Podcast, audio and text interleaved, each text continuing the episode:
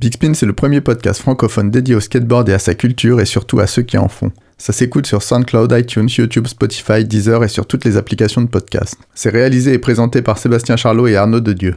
Allez, c'est parti. Jean Moignet, Chris Firehoff, Martin Keller, Mathias Labelle, Roman Gonzalez, Evan Kinori, Geoffrey Morel, Victor Desmontés, Vincent Touzery, Steve Mallet, Louis Perruchot, Rémi Tavera, Corotin Holman, Hugo Corbin, Santiago Sasson, Nico Malinowski, Benjamin Debert, Kevin Rodriguez, Grégoire, merde, j'ai oublié de son nom, j'ai mis. Quadrado.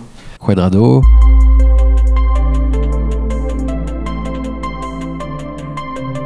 Aujourd'hui dans Big Spin, on n'est pas avec un, mais deux invités. Deux hommes de monde dont vous ne connaissez probablement pas vraiment les visages, mais vous appréciez leurs images. Des images obtenues à bout de bras qui leur ont valu mal de dos, doute et tendinite. Avec eux, on va parler de leur projet phare, la vidéo Parisie, une suite d'épisodes sur les arrondissements de Paris, diffusés entre 2012 et 2015. Un projet de longue haleine, dense et usant, mais toujours pertinent quasiment dix ans plus tard. Ce sera aussi l'occasion d'évoquer la technique de la vidéo et du montage, comment rendre une part dynamique, mener à bien un projet, contourner les obstacles et négocier un budget avec une multinationale. Le tout saupoudré de tranches de vie, d'amitié et de bonnes anecdotes. On est avec deux vidéastes, deux skateurs, un duo aussi complémentaire qu'ils sont différents. On est avec Greg Olive, on est avec Grégory Deséco et Olivier Franchant.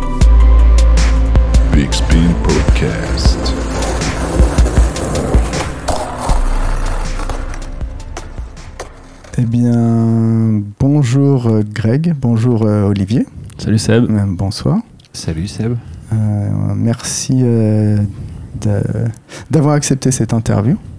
Euh, donc, vous êtes des vidéastes de skate et on est là pour se parler, entre autres, mais principalement de cette vidéo que vous aviez fabriquée il y a quelques années par Easy. Mhm. Et, mais pour commencer, je voulais que vous vous présentiez. Et les, donc, d'où venait le skate, la vidéo? Est-ce que vous avez achevé en quelques, quelques phrases pour qu'on vous situe? Et Greg, pour commencer alors? Bah moi c'est Greg Deséco, j'ai 37 ans presque. C'est, c'est j'ai arrêté de dire 36 ans. Il faut, faut se faire une idée. À la base, je viens de Tours, à côté, dans un petit village. Petit village de 1300 habitants, euh, la campagne pure et dure. Euh, ouais, ça fait euh, plus de 20 ans que je fais du skate. Et euh, aîné de trois frères, on est trois skateurs à la maison. Et euh, 15 skateurs dans un village de 1300 habitants, donc dans une certaine énergie improbable pour un petit village. Ce qui a fait que ça a perduré, que ça a duré, qu'on est toujours là. Et très vite, en fait, bon, j'ai poussé le skate assez loin, un peu sérieusement, quelques sponsors et tout, mais très vite, je suis devenu euh, le filmeur de la bande, quoi. Il en faut un. Alors, il y a des crews où ça se passe la caméra à droite à gauche, ce qu'on a fait un peu, mais moi, très vite, euh, je suis devenu le plus assidu parce que aussi, j'étais le plus vieux de la bande. J'étais un peu le grand frère. Euh, j'ai commencé le skate, j'avais déjà 15 ans, donc très vite, euh, le caméscope familial, il est devenu euh, la cam de skate qu'on embarquait, et puis ça a évolué. Et, voilà, il y a eu tout un tas de, de vidéos par la suite qui ont été euh, produites. Euh, entre autres, euh, pour le petit euh, CV vidéo, on peut citer tous les petits montages qu'on a pu faire sur un site qui s'appelle Behind the Lens, qui était un site monté par Romain Bâtard, le fameux, avec pour, pour personnage euh, à l'intérieur moi-même, Olivier qui est là avec nous. Il y avait euh, Émeric Bertrand, un gars de Tours. Il y avait euh, enfin, différents gars qui faisaient de la photo, qui faisaient de la vidéo. Et euh, voilà, on avait ce crew euh, de vidéastes. Voilà, à défaut d'avoir un crew de skateurs, on avait aussi un crew de, vid- de, de vidéastes en fait. euh, qu'on qu'on avait développé et on avait un site internet où on postait des montages régulièrement, chacun un peu les siens avec des rubriques. Mais pas tous au même endroit. Mais pas tous dans la même ville, ouais. Euh, Olivier de Paris, il y avait des gars à Nantes, il y avait Romain au Mans, moi j'étais à Tours. Voilà, c'était un peu euh, une sorte de, melting pot de l'Ouest euh, élargi euh, jusqu'à Paris avec Olivier, du coup. Mais euh, ouais, c'était marrant, cette expérience. Et du coup, ça nous a amené à faire des trucs plus sérieux euh, au fur et à mesure. Euh, moi, le premier gros projet que j'ai fait, c'est euh, j'ai pris sous mon aile le, projet de la vidéo de skate du skate shop de Tours qui s'appelait Skate Pistols qui était euh, le skate shop de Sam Partex. Il a monté un skate shop, il est connu pour avoir monté un skate shop jeune euh, Avec sa maman. avec sa maman, euh, qui l'a bien aidé. Euh, Marie-Laure, si tu m'écoutes, gros bisous. Patineuse artistique. la fameuse patineuse artistique. Et donc, voilà, nous on était sponsor par le shop avec mon frère, avec les potes et tout. Et avec mon frère, on s'est cotisé, on a acheté une, une Canon XM2 avec le Century à Luc Angle, filmeur euh, Ah ouais, euh, de du- Montpellier. de Montpellier, ouais, de tout à fait. J'avais fait le trajet euh, Tour Paris-Montparnasse. On s'était retrouvé dans un bar à Montparnasse. On a passé une heure ensemble. J'ai repris un train au retour avec la caméra dans le sac.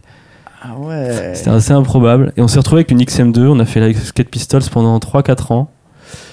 Et, euh, et voilà, c'était une super expérience, super bien reçue. Euh, on était vachement proche euh, des team et tout, donc euh, les gars étaient dans la vidéo. Je pense que ça a aidé un peu à pousser le truc. Sam avait commencé à avoir une belle petite notoriété, donc euh, donc c'est cool. C'est une vidéo qui a bien marché. Et c'était un DVD. C'était un DVD, on a produit un DVD, une tournée d'avant-première, on a fait une avant-première à Tours et une euh, euh, à Lyon, je crois. À à Lyon, sûrement, ouais. Ouais, on a fait une à Lyon, mais je sais pas si on a fait d'autres. Non, c'est pour, euh, c'est après qu'on en a fait d'autres pour euh, d'autres vidéos. Et, et du coup, sur cette vidéo, euh, donc moi j'étais en charge du projet, mais Romain a beaucoup aidé, Romain Bâtard, euh, parce qu'il était très présent et il venait souvent filmer avec nous. il nous a aidé un peu à la, post-production du film. Et euh, dans le film, il y, a, euh, y avait Julien Murour qui skatait pour Skate Pistols, parce que c'était un pote de Sam depuis longtemps, même s'il n'était pas de tour du tout. Et Olivier, il traînait un peu avec Julien, avec Sam depuis un moment, et du coup, c'est lui qui avait fait la part de, de Julien dans la Skate Pistols. Donc en fait, euh, depuis cette vidéo, déjà, on bossait un peu ensemble. Quoi. La connexion s'est faite, euh, Ouais, un peu plus tôt, mais euh, Olivier, on parlera mieux que moi. mais surtout à Mais- distance. Ouais, Ouais, un peu à distance, c'est marrant. On était déjà dans des trucs de, de télétravail.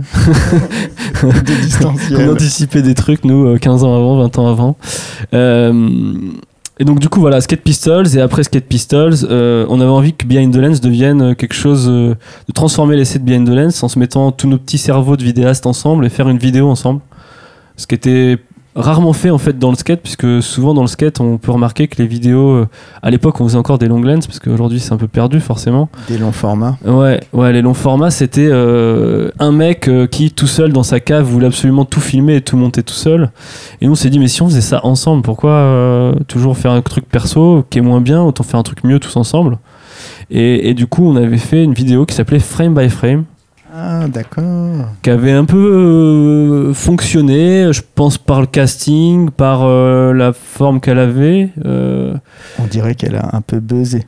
Elle a un peu buzzé dans, dans une certaine mesure. On en a vendu un peu au Japon parce qu'il y avait les ovals dedans et qui commençaient à être un peu populaires au Japon, etc. Enfin bon, on a fait chacun nos petits montages. On avait deux, trois édits chacun.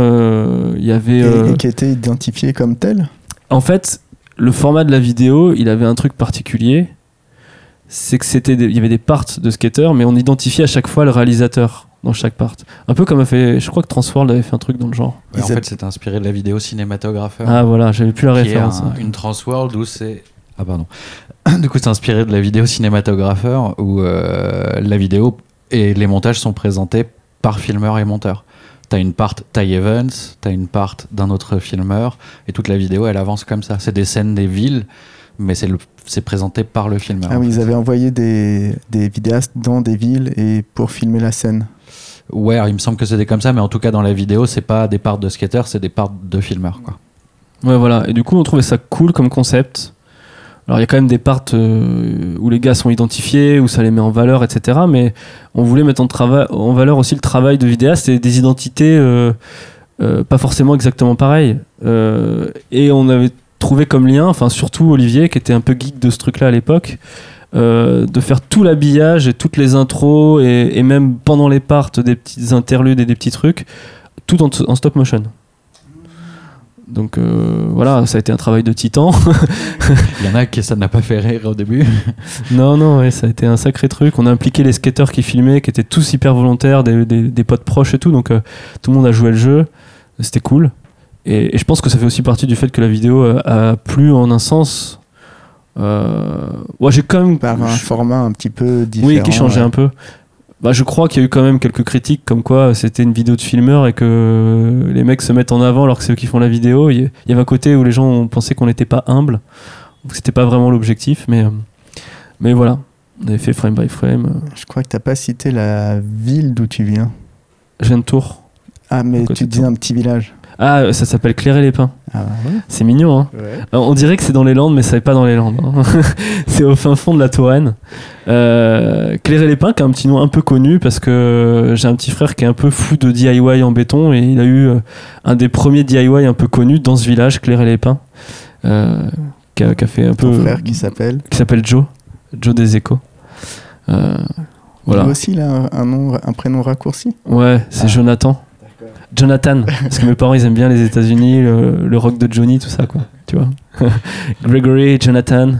Très bien. Et Et- ben, on va- passer à Olivier. Et de- déjà, tu peux commencer, Olivier, par nous expliquer le stop motion Le stop motion en quelques mots. Euh, Après, tu te présentes toi, comme ça, tu, on, bien on sûr. passe pas directement à toi. Faut Pas Euh, que tu sois trop euh, pressé. D'accord, je commence par le stop motion du coup? Euh, bah, stop motion, c'était juste qu'on cherchait pour cette vidéo un lien, quelque chose euh, de visuel qui nous permette d'unifier un petit peu la vidéo. Et vu qu'à ce moment-là, je commençais à m'amuser avec des appareils photo numériques, à faire des, petits stop motion ou euh, de me déplacer en prenant euh, image par image. Mais le principe du stop motion, c'est soit tu déplaces un objet et tu prends une photo et tu redéplaces l'objet et tu reprends une photo. Et ça crée un mouvement et ça donne vie un peu à ça. Et du coup, vu que moi j'aimais bien ça à ce moment-là, j'avais proposé ça en premier à Romain. Et, euh, et tout de suite, j'ai proposé un nom de vidéo. Du coup, c'était frame by frame parce que euh, le stop motion, c'est image par image. Et, ben- maintenant, présente-toi d'où tu viens, le skate, euh, la vidéo, comment tu viens et tes projets achevés. Je m'appelle Olivier Fanchon. À la base, je viens, de- enfin, j'habitais à la Réunion quand j'étais petit. Et c'est en arrivant en France que j'ai découvert le skate sur euh, la place de la ville euh, où j'ai habité en, C'était quelle ville? Clamart, qui est une ville de banlieue euh, parisienne, banlieue ouest. Euh, au début, je faisais du BMX. En fait, je me suis mis à faire du BMX et euh, j'avais pas mal de, de potes qui faisaient du skate. Et c'est comme ça que je m'y suis mis, à force d'être entouré de gens euh, qui faisaient du skate et de- d'emprunter un petit peu la planche comme ça. Puis je crois que je m'étais vraiment fait mal en BMX à un moment donné et que du coup, je, je voulais calmer un petit peu le jeu et, et essayer de faire autre chose. Mais le- alors j'ai commencé le skate. Je crois que c'était vraiment un pote à moi qui avait acheté une board Powell Peralta. Ah ouais, donc ça date. hein, Ouais, enfin, donc ouais. ça date d'un petit moment. Et en fait, on se la passait de temps en temps dans la semaine. Un jour c'est toi, un jour c'est moi. Et je me souviens que mes premiers trucs de skate, c'est de descendre en bas de chez moi et de faire des ollies euh, dans la rue derrière, euh, alors que j'avais jamais vu de skate en vidéo. Et que c'était juste un pote qui essayait de faire des ollies que j'avais vu.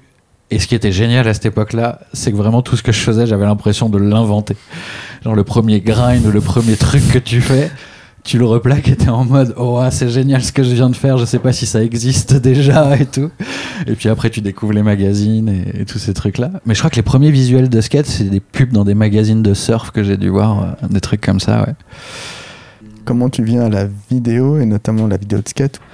Je suis arrivé à la vidéo de skate par un truc un peu bizarre c'est que je faisais un bac pro vente ou un BEP vente et l'un de mes premiers stages euh, dans un magasin euh, dans un commerce ça a été dans un magasin de skate Euh, il me semble que c'était à Stalfish, qui était un skate shop à Meudon, dans lequel Tony Brossard a bossé un peu.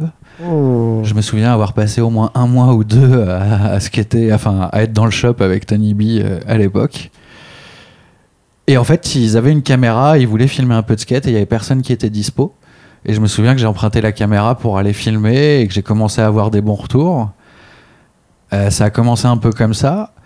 Et puis moi, j'avais pas du tout de matériel. Et du coup, j'ai passé euh, au moins 2-3 ans à emprunter des caméscopes H8 à euh, la mère d'un pote. Enfin, j'arrêtais pas d'emprunter des caméscopes Ouais, comme ça. Des caméscopes avec des petites cassettes, des formats un peu bâtards. C'est ça, c'est-à-dire que là, on n'était pas encore au DV, on n'était pas encore au format de la VX1000, on était encore sur des cassettes un peu plus grosses, sur des plus vieux caméscopes. Alors, le truc qui est un peu rigolo, c'est mon premier fisheye. Mon premier fisheye, c'est des verres de lunettes mis les uns sur les autres, attachés. Ah non, mais c'est c'est Gondry, quoi. Alors, j'aimerais vraiment retrouver la photo de ce truc-là, mais mon premier fisheye, c'est vraiment trois bouts de verre de lunettes que j'ai mis les uns sur les autres, que j'ai scotché dans du carton, que j'ai scotché sur une caméra H8. Alors, je sais pas si je pourrais retrouver des images de ça, mais je sais que j'ai trimballé une caméra avec un fisheye en carton pendant un petit moment. ah, Ça fait 30 ans que je côtoie des- le skate et les gens du skate et j'avoue que là, Ouais, ouais, c'est- ça va c'est- loin. C'est encore un nouveau, euh, une nouvelle étape. Et la première caméra que j'ai vue, que j'ai eue avec un vrai fisheye, Euh, L'anecdote me fait toujours un petit peu marrer, c'est que je descendais dans le parking qui était en face de chez moi pour aller faire du skate en hiver. Et là, j'arrive dans ce parking et je vois un type avec une caméra et un fisheye qui suit un autre skater. Là, mon cerveau implose un petit peu. Je vais parler à ce mec-là. Ce mec-là s'appelle Maxime Michel, qui est toujours un pote à moi aujourd'hui. Donc c'était la première fois qu'on se rencontrait, je crois. Je discute avec lui pendant une demi-heure et je repars avec sa caméra pendant un mois. Et du coup, je commence vraiment à découvrir le fait de filmer du skate avec un fisheye, avec une, cam- une caméra empruntée à un type que je connaissais pas cinq minutes avant. Donc ça, ça m'a toujours fait un petit peu marrer, surtout qu'on se connaît toujours aujourd'hui et qu'on on se balade encore en skate ensemble. C'est la magie du skate, c'est un moment où il y a quand même une connexion euh, qui est ouais, instantanée. ouais. Ouais, non, c'est Une espèce de euh, confiance. Ouais, c'était assez fou le lien, euh, enfin le fait de comprendre qu'on aimait ça à fond tous les deux, ça a connecté tout de suite. Et, euh, mais c'est assez incroyable qu'il m'ait prêté sa caméra pendant un mois alors qu'on se connaissait pas. Quoi. J'ai toujours trouvé ça assez fou. C'est assez improbable. ouais. encore aujourd'hui, je trouve ça presque bizarre. Quoi. Ouais, je pense que c'est quand même lié au fait qu'on n'était pas nombreux à être aussi euh, fous de ça. C'est-à-dire qu'aujourd'hui, des filmeurs, il y en a beaucoup, j'ai l'impression.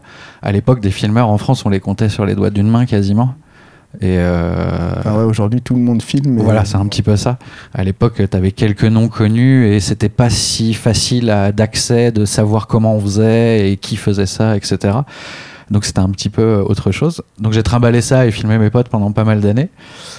Mes potes, ils faisaient du skate, mais c'était pas forcément. euh, Enfin, ils en faisaient comme euh, ils auraient pu faire du foot ou du tennis ou une autre, euh, une autre chose. Des amateurs. Oui, des gens qui aimaient ça, mais pas de la même façon, on va dire. Et euh, moi, j'avais envie de plus que ça. Et en fait, euh, j'ai, euh, je sais plus comment je suis tombé sur cette annonce, mais c'est Philippe Levers qui vendait sa caméra. Alors Philippe Levers qui a fait la vidéo Tikal. Qui a fait la vidéo Tika. Il en a fait d'autres aussi, mais moi la vidéo Tikal, Ouais. c'est celle qui m'est restée le plus en tête. Et euh, il a aussi travaillé avec euh, Cliché. Et- Oui, c'est vrai. Ouais, Ah je crois que sur la ouais. Bon Appétit, il Mm. filmait euh, déjà. Il était euh, deuxième Cliché. angle et il a filmé beaucoup de choses à, à Paris. Ouais. D'accord. Et il me semble que j'ai racheté sa caméra au moment où lui a arrêté un peu de filmer du skate et euh, est passé à autre chose. Et à l'époque, je connaissais vraiment personne. Et le premier truc que j'ai fait pour aller filmer des skateurs un peu forts, je suis allé à hier au skatepark pour un contest. J'y suis allé tout seul avec ma caméra. Je crois que j'ai dormi dehors. Mais ailleurs dans le sud. Ouais, dans le sud. Ah. Je sais pas pourquoi, hein, je me souviens plus euh, comment ça m'a traversé la tête. Mais ce contest, il était vachement médiatisé euh, dans les magazines. Tous les Ouais, c'est voyait, possible. donc, Puis il y avait euh, Bastien Salabanzi avait qui, Bastien. ouais. Qui skatait là-bas. Et du coup, je suis vraiment allé là-bas en mode j'ai trop envie de filmer, je connais personne, euh, je vais aller là-bas pour filmer quoi. Donc euh, tu te retrouves ailleurs avec euh, ta caméra, ta caméra, ton ouais, couteau. personne et... que je connaissais et je me mets à filmer euh, dans le skatepark un peu comme ça pour euh, découvrir le truc quoi. J'avais enfin une caméra avec un vrai fisheye de skate, euh, etc. Et vu que j'avais plus vraiment de potes qui en faisaient à fond, euh, euh, je suis parti comme ça. C'était quoi? C'était ta XM1 Euh, ouais, c'était la Canon XM1, ouais. ah.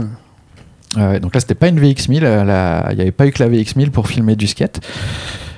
Et du coup, j'avais cette, euh, cette caméra-là. Alors, euh, bon, ce contest, c'était un peu anecdotique, mais c'était vraiment ma première démarche pour aller filmer du skate.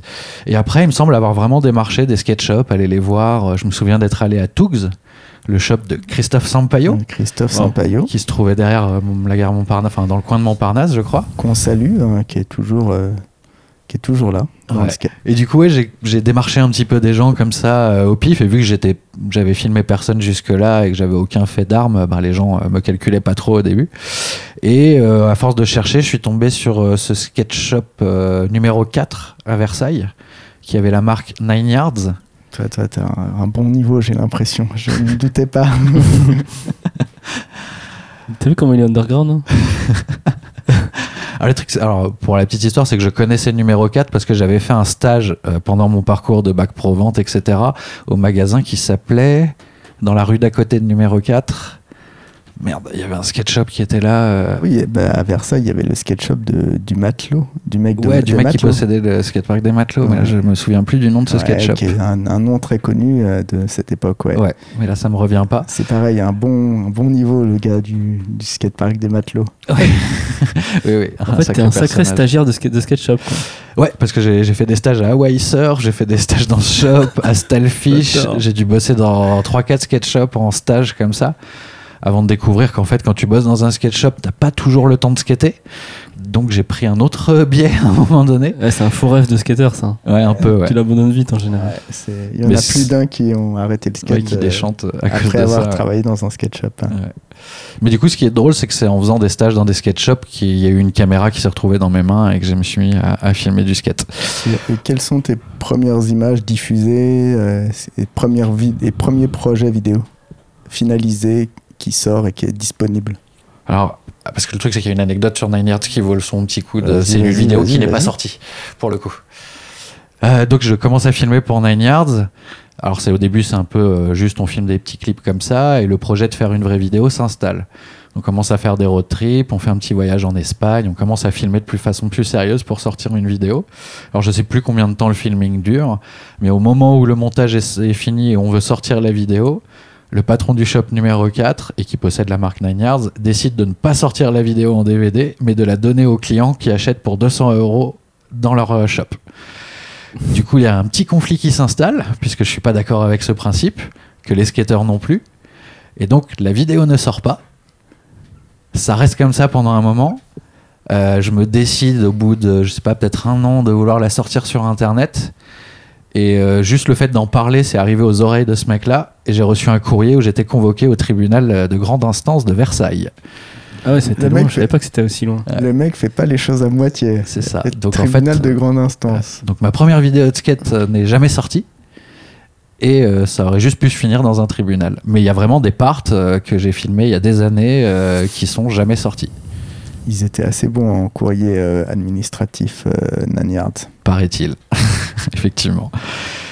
Donc à partir de ce moment-là, bah, là, c'est c'est pas, c'est un, un- c'est difficile à encaisser ou c'est, voilà, c'est. Ah oui, non, sur le moment, c'est super dur à vivre parce que que ça soit pour les skateurs ou pour moi, euh, il y a un côté, tu t'investis, tu passes beaucoup de temps. Et puis c'est surtout que tu t'attends pas du tout à ce que ça se passe comme ça.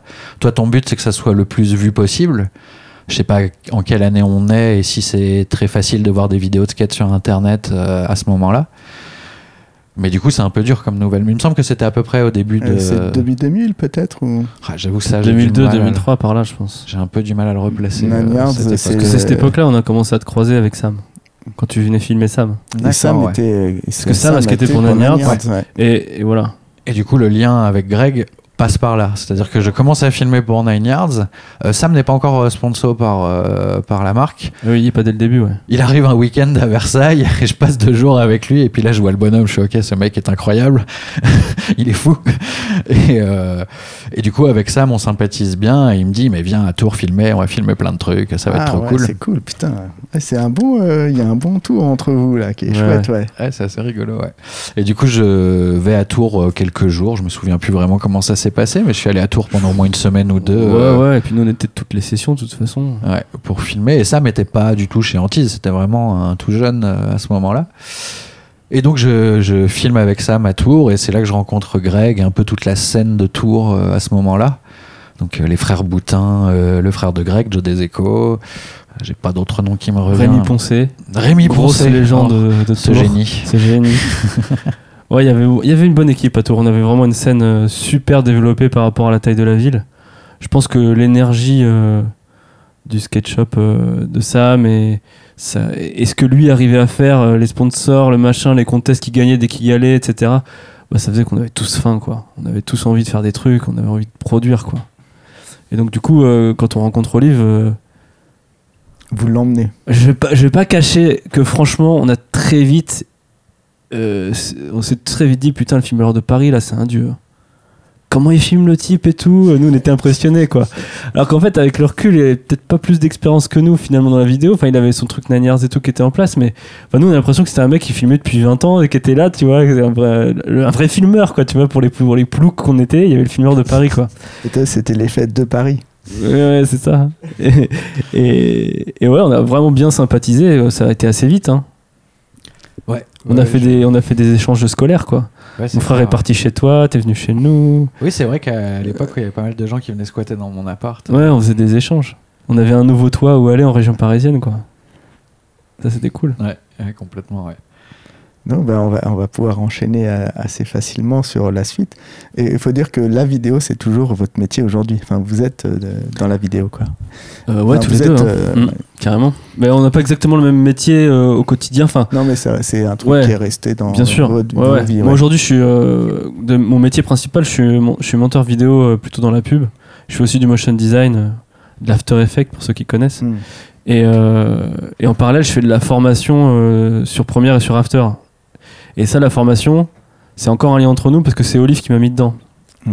C'est lui qui m'a filé le plan. Le réseau. Ouais, c'est du réseau. Donc bon, on, on enchaîne avec euh, nos Parisis, euh, cette fameuse vidéo, et euh, donc on a, préparé, on a préparé un peu les questions. Donc euh, comment ça commence et ce que vous vouliez faire, et surtout les dates pour que les gens puissent bien situer. Mhm.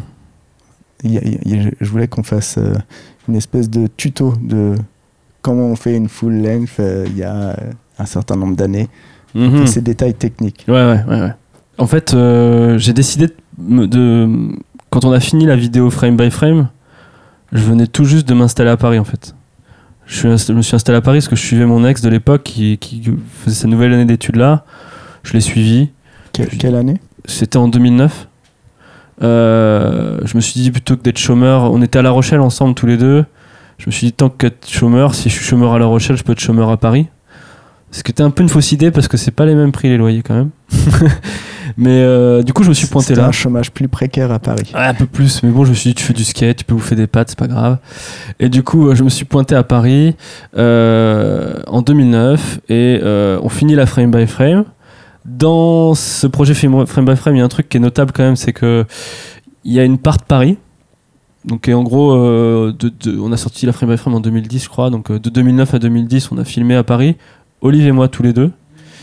Et on a décidé de faire le montage ensemble. Donc, c'est notre première expérience de montage euh, en couple.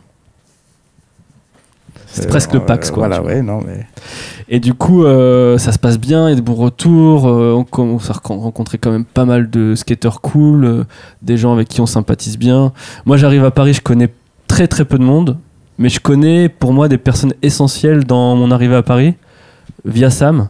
Je connais Jean Monnier, Jonathan Monnier, qui est une figure euh, incontournable du skate parisien des années euh, 2000, on va dire. qui, qui- qui est évoqué depuis quelque temps plusieurs fois. mais dans- ouais, c'est le king. C'est le king absolu. Qui a une très belle moustache. Et très belle moustache. Et je... Si seulement il y avait que la moustache, et c'est, pour moi c'est vraiment un, un bel humain jon. Je sais pas s'il écoute les Big Spin, mais ça fait longtemps que je l'ai pas vu, j'aimerais bien le revoir. Bref, En tout cas, il, il- il y passera très certainement. ah, j'espère. Et du coup, euh, Jon m'introduit tout de suite avec les gars de Nosebone et tout. Donc je traîne tout de suite avec Martin Keller, avec tout le crew euh, de Martin en fait. euh, euh, Santiago, Sasson, qu'on, a déjà entendu sur On les ondes. aussi, ouais.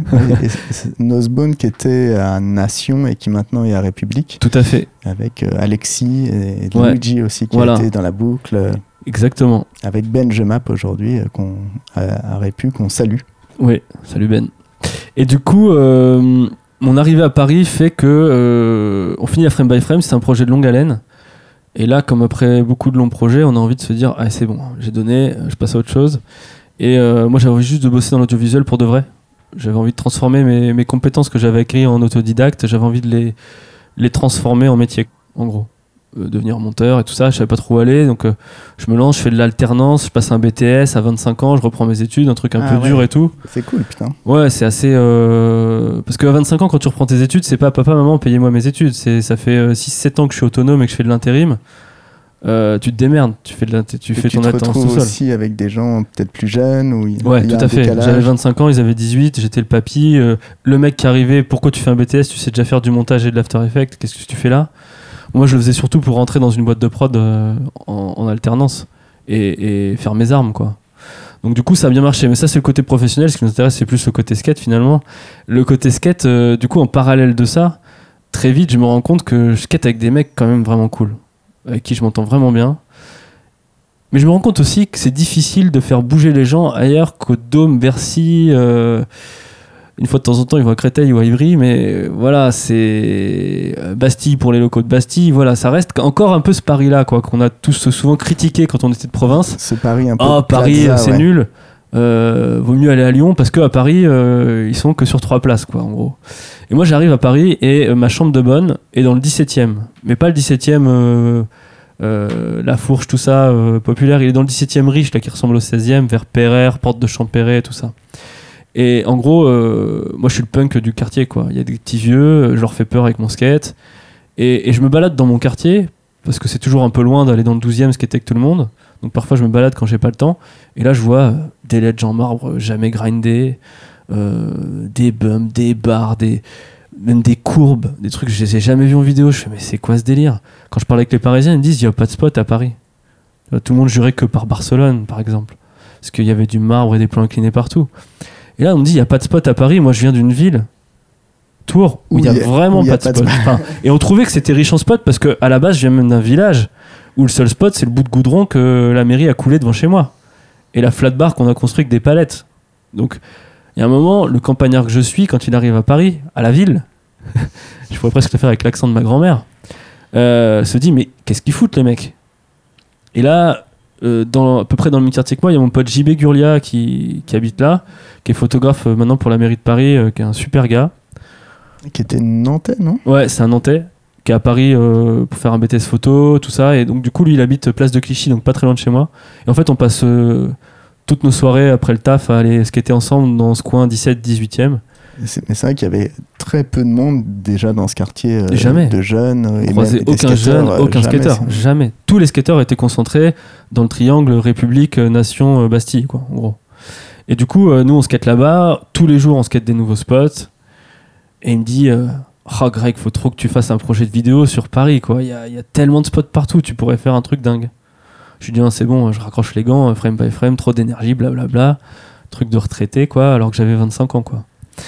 Et euh, Intan, Intan, et au bout d'un moment, je me dis, ah, c'est vrai qu'il y a quand même un truc à faire.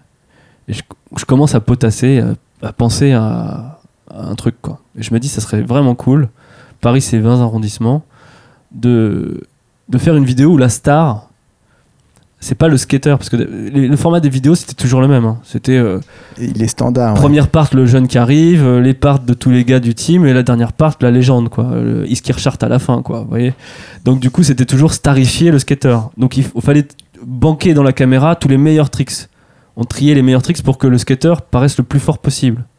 C'était ça le truc. Ou le plus stylé, ou le plus ci, ou le plus ça. Sauf que là, moi, je me dis, putain, j'en ai un peu marre de ce format. Moi, j'ai envie que la star, c'est soit la ville. En gros. Je veux starifier la ville. Et donc, les parts, ce sera pas des gars, ça sera des, ça sera des lieux. Donc, euh, la part 17e, la part 20e, la part euh, tel arrondissement, tel arrondissement. Et dedans, on met plein de gars. Et les gars, en fait, c'est juste une excuse pour montrer la ville. Et, en fait, euh, ce, qui, ce qui me donne un peu ce- cette envie-là, c'est Off the Grid. C'était un petit programme qu'il y avait sur The BRX. Moi, je détestais The BRX parce que j'étais très euh, skatist coast, un peu nazi euh, du truc. euh, euh, les, vidéos de New York, euh, LA, c'est de la merde. euh, voilà. T'avais choisi ton camp. J'avais choisi mon camp, clairement, euh, fallait pas se mentir. hein. C'est un peu, un peu bah, ce que t'aimes bien faire dans la vie, choisir ton camp. ouais, un peu, un peu, un peu, faut, je vais pas me mentir. Et du coup, euh, Off the grid, c'est le truc où il jetait une fléchette. ouais, j'étais une fléchette sur une map de- d'une ville, souvent à LA au début. hein. Et il skatait le tour Et de- du coup, ils allaient dans ce quartier filmer pendant une après-midi, quoi, par exemple. Et du coup, ils découvraient des spots qu'ils avaient jamais skatés. Et du coup, ils skataient des trottoirs. euh, Des fois, c'était pas des spots, ouais. Et des fois, il y avait des non-spots parce que c'était un quartier qui était quasiment vide. Et je trouvais ça génial. Je trouvais qu'il y avait une énergie. Te retrouver avec un Coston qui peut faire des rails euh, énormes et des gros gaps, qui d'un coup, euh, tu voyais le potentiel du mec dans la vraie vie, en fait. Et en mode impro un peu. Et euh, complètement improvisé, ouais. Et surtout, dans la sélection de tricks, on n'avait pas, oh non, on va virer ça, c'est juste un grind sur un trottoir. Non, on le monte. Et du coup, il y avait une énergie de session et une envie de skater folle. Moi, je regardais Off the Grid. Putain, je fermais l'ordi direct et je prenais mon skate et j'allais cruiser à fond, quoi. J'avais envie de juste euh, rouler à fond entre les bagnoles et faire des wheelings sur les trottoirs et c'était cool, quoi.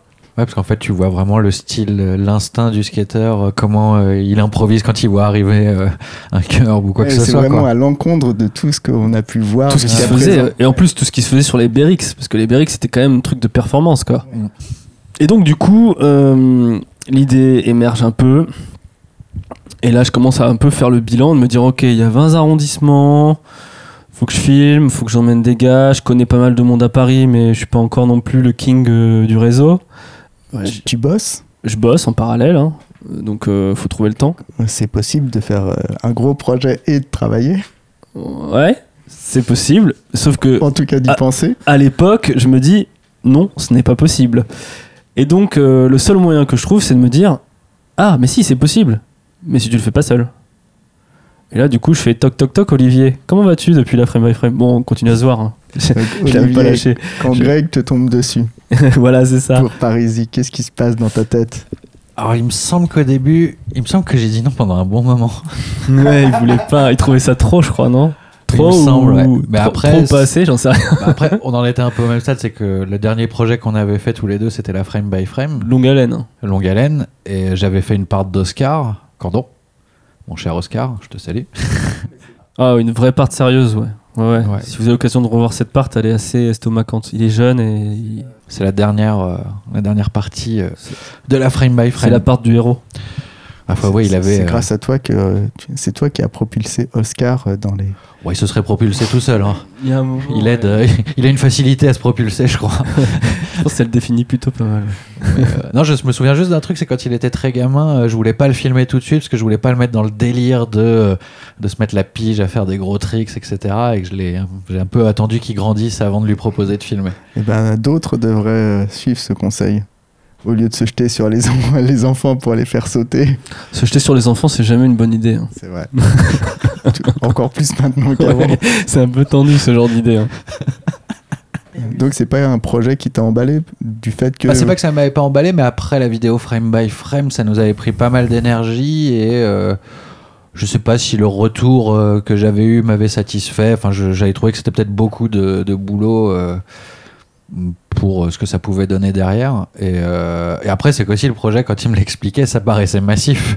Quand on dit euh, le projet, c'est de faire une vidéo skate, mais là, c'est de faire euh, des montages sur chaque arrondissement. Donc, tu sais que t'es parti sur un petit moment. Déjà, tu sais qu'il y en a 20.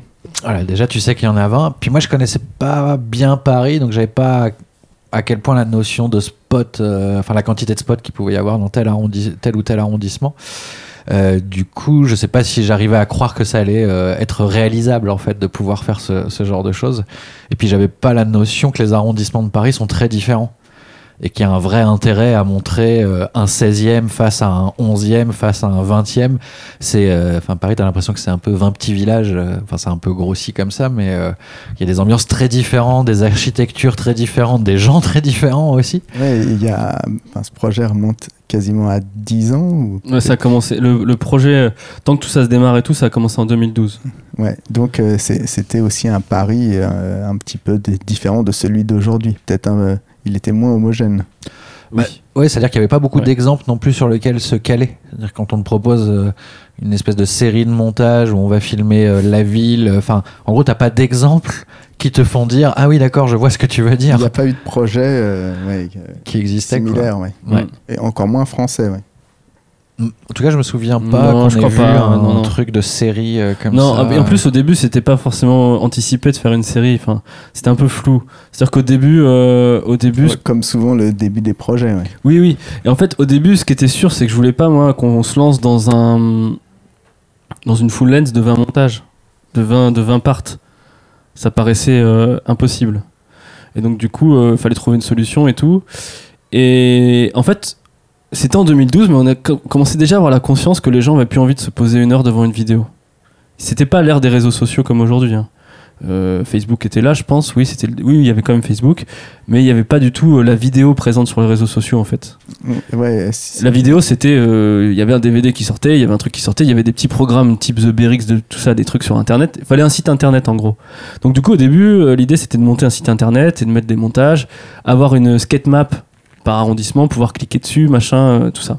ouais, d'avoir un truc un peu interactif. Ouais, euh, ouais, voilà. Mais on savait pas trop la forme. Au début, j'avais peut-être même. euh, Je crois que dans ma tête, on allait tout filmer et un jour, on sortirait un site. C'est-à-dire qu'au lieu de sortir un DVD, on sortirait un site interactif. Et du coup, j'avais cette idée-là, et sauf qu'on s'est dit, ouais, mais en fait, si on fait ça, on va filmer pendant des années, les images vont vieillir. Les skateurs, ils vont filmer pour nous, ils vont pas voir le truc sortir, ils vont être frustrés, donc ils vont plus vouloir filmer avec nous. C'est pas trop dans l'air du temps, en fait. Et du coup, là, il y a un truc qui se passe, c'est que je commence à parler un peu de ce projet à droite à gauche parce que j'ai un peu la langue bien pendue et j'ai du mal à garder des secrets. ça pourra me jouer des tours peut-être hein, parfois. Ça se trouve, il y a, je suis passé à peu de choses qu'il y ait quelqu'un d'autre qui fasse parisien à ma place à un moment. mais mais euh, en fait, euh, il y a à propos qui existe à ce moment-là, qui est euh, un magazine euh, monté par Turas. Mais il faisait ça en parallèle de, de Soma en fait. C'était début. une espèce de. C'était son fanzine sur Ouais, Paris. À Turas. ouais. Et donc David Turas euh, confie à Benjamin Debert, David Turakiewicz. oui, son vrai, de son vrai nom, confie à Benjamin Debert euh, d'être rédac chef d'un des à propos. Et un à propos spécial euh, Paris Intramuros, je crois, c'était ça le truc. Et du coup, Vivien avait Vivien Fay, de Magenta. Ouais, que je connais depuis un moment, avec qui on discutait et tout. J'avais déjà discuté du projet avec lui. Parle à Benjamin du fait que j'ai cette idée en tête. Benjamin, je le connais pas encore. Je le connais juste comme. euh, ah ouais, c'est un des grands qui faisait Sugar, quoi. Un vieux, tu peux le dire. qui, fait, qui faisait Pause. Et je savais que Pause avait, euh, s'était cassé la figure. Mais je savais pas ce qu'il faisait, quoi. Moi, je le connaissais pas. Je- le seul souvenir visuel que j'avais de lui, c'était un contest à Shell où j'avais entendu des mecs dire que c'était le, le grand frère de Joseph Biet parce qu'ils avaient la même coupe de cheveux. C'est le seul souvenir que j'avais de Benjamin Debert pour l'anecdote. Vous voyez le truc La vache. les, les enfants de Pierre Richard. Ouais, voilà. C'est clair, Je suis pas du tout parisien, quoi. Je suis vraiment le mec qui débarque. Donc je me retrouve chez Benjamin à lui expliquer mon projet et il m'interviewe pour ce à propos, en fait. Je commence à lui parler un peu de mon idée. Et là, euh, en parallèle de ça, en off, il me dit Mais tu sais que là, je suis sur un truc, je suis en train de monter un site internet, un autre média, vu que Pause s'est cassé la gueule, j'ai monté un autre truc. Je suis en train de monter Live Skateboard Media. Et ce qu'on veut faire avec Live Skateboard Media, c'est pas juste repo- rep- reposter du contenu qui existe, mais c'est produire du contenu. Ils avaient vraiment l'idée de faire des chaînes différentes, comme des chaînes de radio. Finalement, ça n'a pas tenu parce que les sponsors n'ont pas vraiment suivi cette idée, mais ils voulaient faire des, des- des programmes différents. Et il m'a dit, nous, on aimerait avoir un projet comme, comme euh, ce que tu veux faire là. Ça serait mortel pour live. Vous, ça vous fait un diffuseur, on s'occupe du site internet, on a des webmasters, on a tout ça. T'as pas besoin de t'en occuper. Et vous, vous produisez le truc et c'est donnant-donnant, quoi, en gros. C'est win-win, comme on dit. C'est win-win. Et du coup, moi, ça me plaisait bien. J'avoue que j'étais assez fan de son travail en tant que photographe, en tant que rédacteur de magazine et tout. Donc, euh, c'était séduisant comme, euh, comme offre. En tout cas, c'est quand même ce moment où ça s'aligne, comme on dit. Ça s'aligne bien. hein. Et, et du coup, euh, du coup, on se retrouve euh, complètement euh, produit par live, quoi. Là, clairement, il n'y a pas d'autre mot. Sauf qu'on n'a pas d'argent. Donc on peut hein, euh, s'acheter nos propres mini DV et filmer sur notre temps perso et faire tout euh, sans thune. Et euh, le site de live Diffuse. diffuse et ça peut marcher. Mais Benjamin et son acolyte dans l'ombre de live, Ben Bello, euh, décident d'essayer de nous trouver un sponsor pour euh, nous aider un petit peu à propulser le projet un peu plus loin. Donc ils commencent à chercher auprès des marques de chaussures, puisque les marques de board n'ont pas d'argent. Et là, qu'est-ce que vous pensez de cette idée à ce moment-là? Why not? Non, toi t'étais pas très emballé, Olive, euh, parler du sponsoring, ou c'était juste... euh, je me souviens plus trop. C'est flou, c'est loin quand même. hein. Ah oui, on est sur un fond de cerveau. C'était il y a 8 ans, ok. Je sais plus où j'étais il y a 15 neuf, jours. neuf, neuf. Neuf, on est en 2021, ça va vite. hein. Ah oui, putain, c'est vrai. Non mais en gros, en gros même, qu'on soit emballé ou pas, enfin, il y a un moment on n'avait pas trop le choix. Le projet était d'envergure assez costaud, donc c'était aussi l'idée de pouvoir refuser du travail pour avoir un peu de temps de dispo pour avancer. Donc c'était plus, euh, oui, il nous faudrait quelque chose pour qu'on puisse avoir euh, ce temps de dispo là. Après, effectivement, au début, euh, le fait d'être sponsorisé par Nike, à l'époque, ça fait vachement peur. Après, c'est c'est plus ça euh, que, que- dont je voulais Ah c'était vous- ça, c'était ça qui te questionnait. Non, ouais, Non. Que, non, dont je voulais que vous parliez, qui, est, qui a pu être dans le skate des questionnements euh, de la part Ouais. des gens qui produisaient des choses et qui en étaient fait- habitués à produire des choses euh, Ouais. sur des longs termes. Alors moi, ouais, il y a un vrai truc par rapport à ça, c'est que déjà depuis le début que je fais du skate et de la vidéo de skate surtout, euh, de toute ma carrière de vidéo de skate, j'ai fait un seul job pour une marque. Je suis parti une fois en tournée en tease parce que je partais avec mon pote Sam. Bon, euh, tournée, on me paye l'avion et on me paye pas. Je m'en fous, je partais avec mes potes. Mais j'ai toujours refusé les boulots dans le skate. Ce que font beaucoup de filmeurs, on leur file 500 balles à une board et puis ils vont euh, pendant une semaine bosser comme des fous à se casser le dos. Moi, vu que je bossais dans l'audiovisuel en parallèle, je connaissais la vraie valeur des choses et j'ai toujours refusé ça. J'ai toujours jeté un peu au visage les gens qui m'ont proposé des trucs. Parce que c'était mal payé ou c'est ou, ou Ouais, mais c'était pas qu'une que question d'argent. C'était pas qu'une ouais. question d'argent. Parce que oui, c'était mal payé. Mais c'est aussi parce que tu voulais pas euh, monnayer le skate et que tu voulais faire un truc Non, c'était pas toi. pour monnayer le skate parce que Non, mais dans le sens où tu voulais faire ton truc sans contrainte. non, c'était pas vraiment ça. Bah, Moi, Là, je parle pas de Parisie, hein, je te parle en Non, général non. de ce que je filmais dans le skate, parce que si d'un coup, une marque était venue me voir et me disait euh, Je te paye 1500 balles pour filmer pendant une semaine du skate, je l'aurais fait sans problème. En fait, c'était pas vraiment l'appât du gain. Quand on me, pro- on me proposait 300 balles pour filmer, Ouais. c'était plutôt de me dire Je sais que toi. Souvent, en plus, les mecs qui te proposent ça, c'est des mecs qui viennent du skate qui se retrouvent à bosser pour une grosse marque. Je citerai pas de nom. Tu pourrais, mais non, je- je- ils se reconnaîtront très bien. Et ces gens-là te disent Ouais, tu sais, euh, Nokia, ils ont pas beaucoup ils ont pas beaucoup d'argent. Tu pourrais faire un truc euh, où tu te casses le cul pendant trois semaines et on te donne 500 balles. Il y en a plein qui ont accepté déjà des filmeurs de skate. Toi, tu dis Ben non, je sais la valeur des choses et je sais que toi, tu profites du fait que nous, on est que des petits jeunes qui ont du mal à bouffer et que 500 balles, on va être content. Et je sais que toi, tu pourrais dire à tes patrons que non, produire une vidéo, ça ne coûte pas ça. Et ils mettraient plus d'argent. Donc moi, j'étais pas à l'aise avec cette idée-là, en fait. C'était pas pour moi pour gagner plus d'argent. Parce que filmer mes potes et gagner un petit billet, moi, moi, je pensais pas euh, en termes de plus d'argent. Je pensais plus en termes de je- euh, pas vouloir être contraint par une marque et de donc de faire un projet qui te plaît comme Frame by Frame. Ah, ouais. Au, au- au sujet de Parisie, oui. Et du coup, nous, on a été clair dès le début avec euh, les gars de live, donc les deux Ben. Euh, ok, trouvez-nous un sponsor, mais c'est pas des producteurs. C'est des sponsors. Sponsor égale, vous nous donnez un petit peu, des moyens financiers potentiels, des moyens techniques type organiser des événements, produire des t-shirts, j'en sais rien, des trucs comme ça en échange de pouvoir associer votre logo au nôtre. Point barre. On était ferme. C'est c'est clair, net et précis. C'est ferme. On voulait faire un projet indépendant avec un sponsor. Pas faire un projet Adidas, Nike, euh, la foire fouille. C'est à ce moment-là où il faut qu'on fasse attention à pas digresser, par exemple.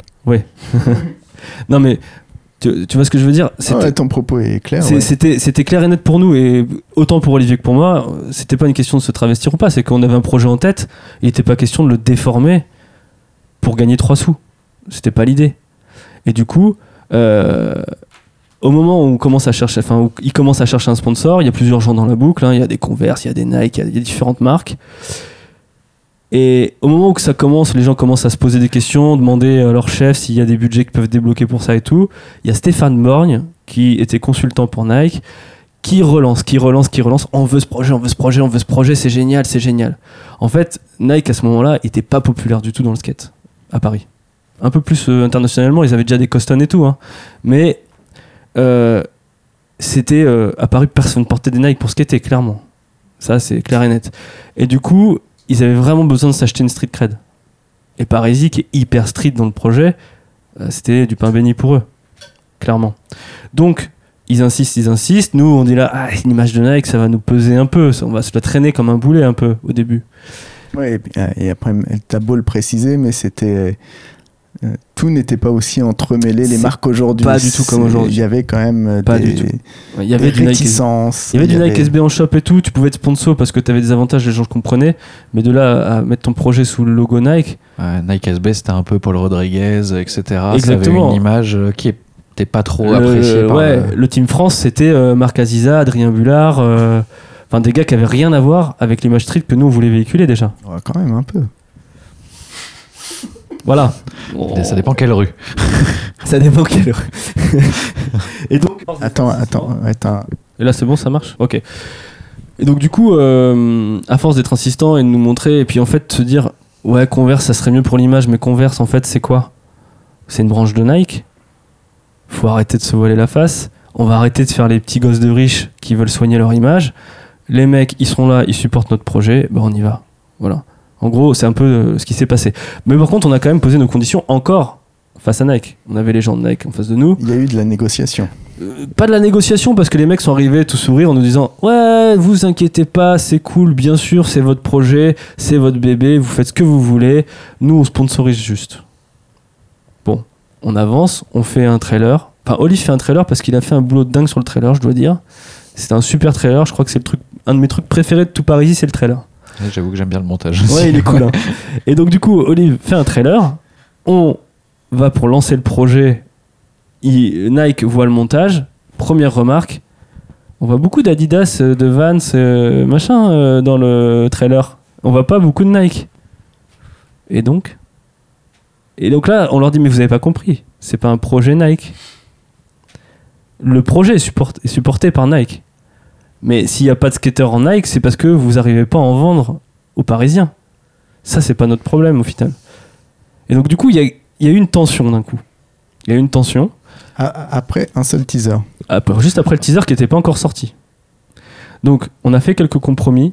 D'ailleurs, je me rappelle d'un truc c'est-à-dire que le dernier plan, c'est un plan de Léo Valls qui arrive vers la caméra, qui met sa main sur le fisheye comme s'il éteignait la caméra. Et quand il s'approche, on voit bien les, tro- les, les- les trois bandes de sa chaussure Adidas. Et ils ont dit, ah franchement, le dernier plan du truc, la Adidas, j'ai fait un compromis, j'ai fait un peu d'After Effects, sa chaussure est une chaussure sans marque. Putain, t'aurais pu lui faire une Nike. J'aurais pu, ouais. et puis quoi encore Non, là, ça aurait, ça aurait, ça aurait été problématique Mais pour Léo. c'est quelque chose qui t'a coûté ou?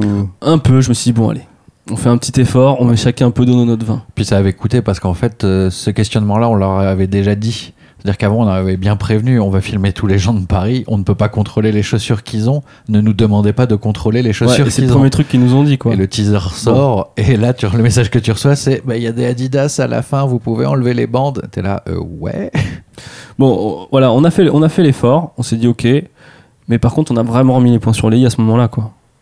On s'est dit, les gars, si vous voulez produire le projet et qu'il y ait des gens en Nike dedans, ben, on va vous faire un devis de production avec les heures de tournage, les heures de montage.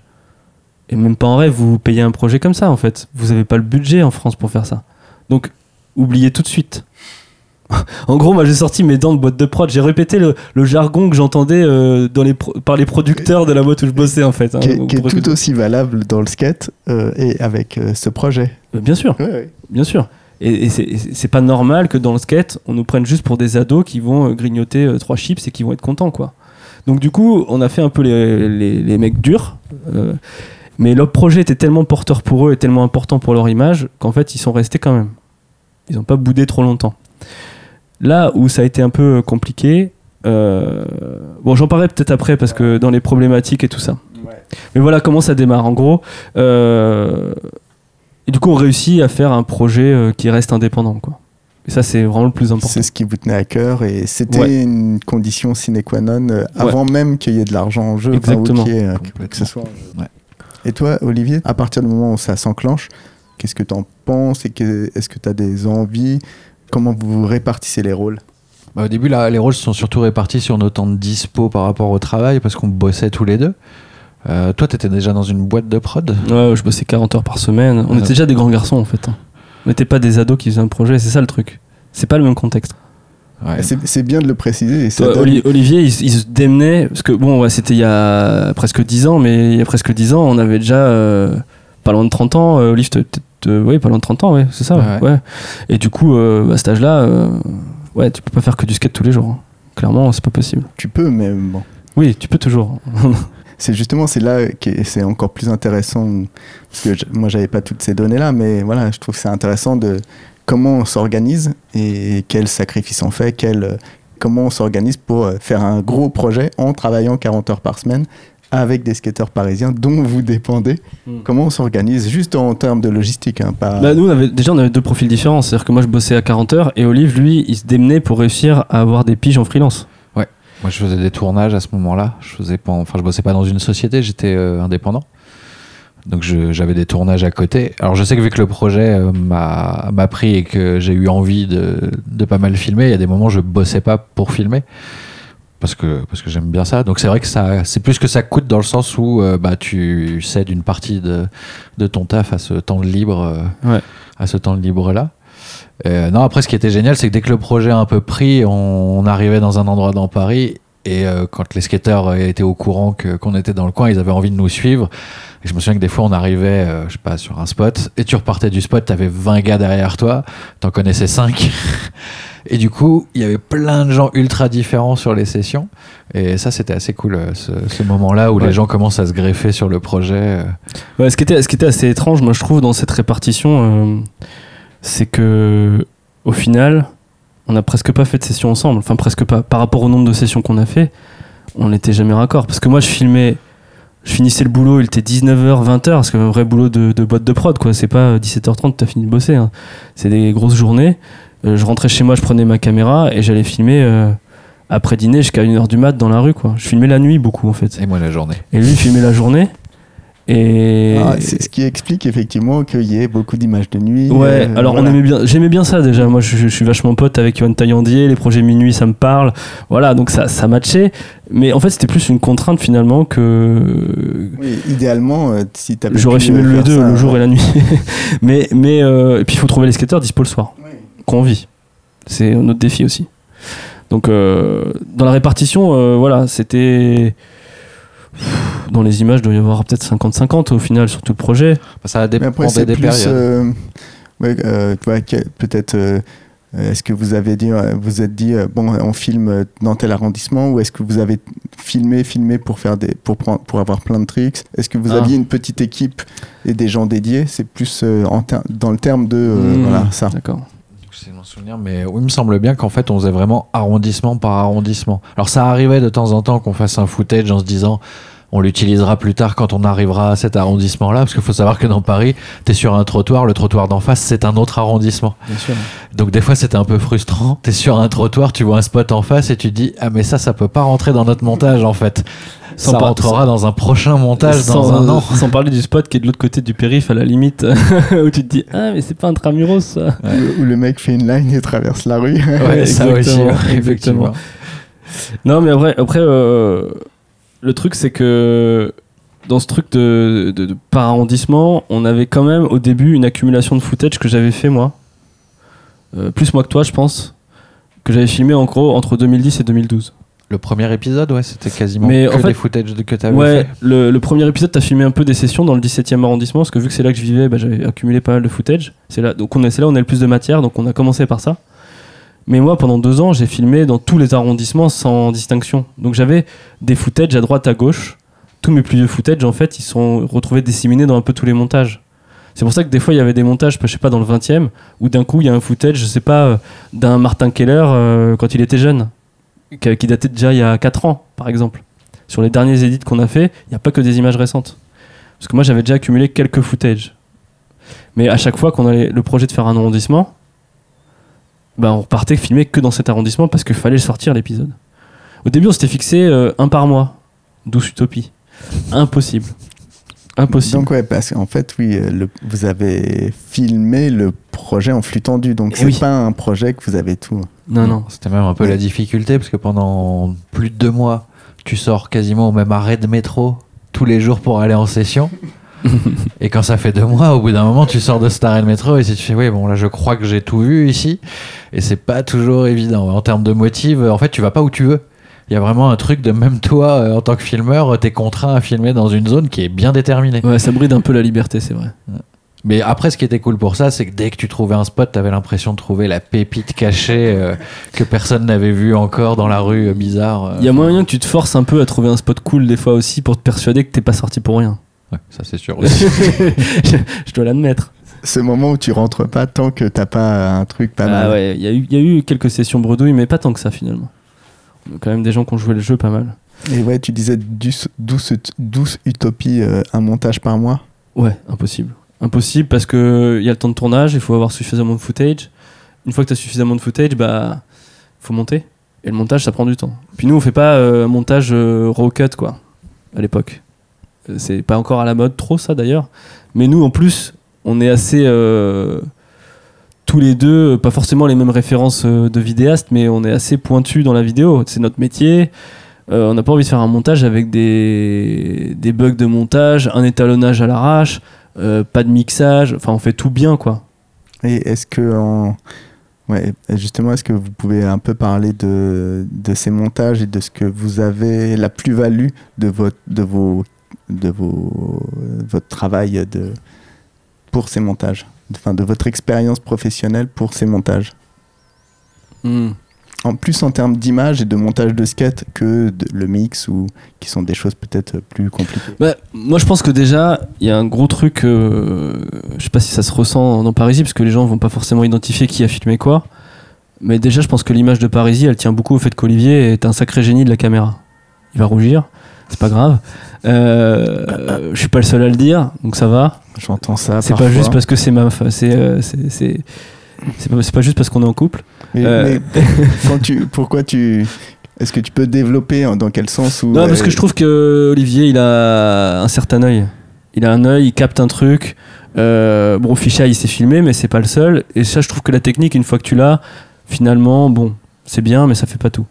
Par contre, euh, c'est le genre de personne qui euh, marche au coin d'une rue, il y a un rayon de lumière qui passe à tel endroit, il le voit, quoi. Je veux dire, ça, il passe jamais à côté. Il le voit, il capte. Ah, il y a une ombre, il le capte. Il y a un reflet, il le capte. Il a vraiment ce truc, euh, cette culture de l'image. Ouais, c'est complètement hors skate là. Tu parles de. C'est hors skate, mais du coup, dans les Ça montages. apporte une plus-value. Ah bah oui, parce que quand il filme, quand on filme un tricks, il va pas juste filmer le plan au fisheye. Il va faire le plan de l'élan, le plan de ci, le plan de ça, le plan de l'ambiance du quartier. Et c'est ça qui fait que les montages de Parisie sont riches. C'est qu'il y a une richesse de plans. On va pas filmer que du skate. Si on regarde bien. Et Si on, si on regarde bien, parce qu'effectivement là j'ai regardé, c'est quand même. enfin, C'est dense. C'est dense, ça fonctionne très très bien et on retient beaucoup le skate. Bien mais, sûr. Mais par contre, euh, c'est c'est pas lassant. Enfin, il, se passe beaucoup de choses. ouais, en fait, en fait le, le vrai truc, c'est que je pense qu'on a réussi à trouver le bon équilibre de plan d'ambiance pour pas saouler les gens et faire un truc euh, comme c'était reproché euh, quand Lacaille faisait des longs plans euh, couchés de soleil avec des mouettes qui s'envolent. On n'a pas joué ça du tout. Mais il y a des petits plans anecdotiques qui enrichissent le montage. En fait, il y a des règles de montage simples hein, déjà. Normalement, tu mets pas deux valeurs qui suivent. euh, deux valeurs identiques qui suivent. Tu mets pas un plan moyen après un plan moyen. Ouais, mais ça. Et dans les là, vidéos de skate- c'est compliqué ce que tu viens Bien de sûr. étayer. Non, mais si tu veux, il y a des valeurs de plan au cinéma. Mais bon, là, c'est un Non, peu mais- du jargon. C'est du jargon. Mais en gros, ce que je veux dire, c'est que normalement, tu peux pas mettre un plan filmé au fiche avec un plan filmé au fiche à la suite. D'accord. Parce que ces deux plans, ils se ressemblent en termes de cadre. Ouais, c'est qu'en termes de montage, en fait, on dit que c'est la diversité qui crée l'intérêt. Et que si tu as un plan au fisheye, ça va être plus intéressant d'avoir un plan au téléobjectif après parce que c'est différent.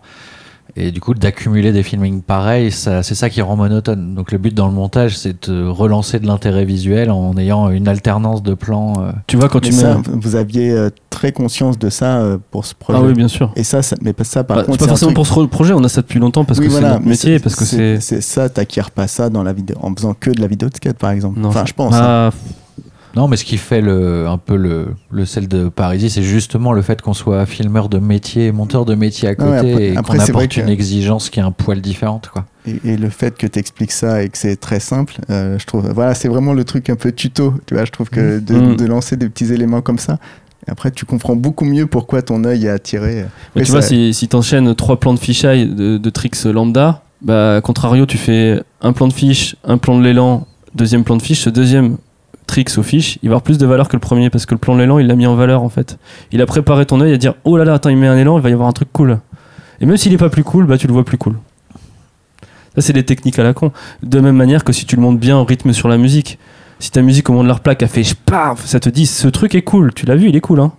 Alors que Tu l'as aussi entendu. tu l'as entendu donc- et l'oreille te guide en fait. Et, et ça, euh, on a eu plein des montages où la musique elle est juste collée en dessous des images, ça t'emmène pas en fait. Ça s'enchaîne. ouais. Pour moi, Ouais. le montage, c'est censé être un peu un écrin pour mettre en avant un tricks. Donc, il faut l'entourer d'un peu autre chose pour que ça soit intéressant.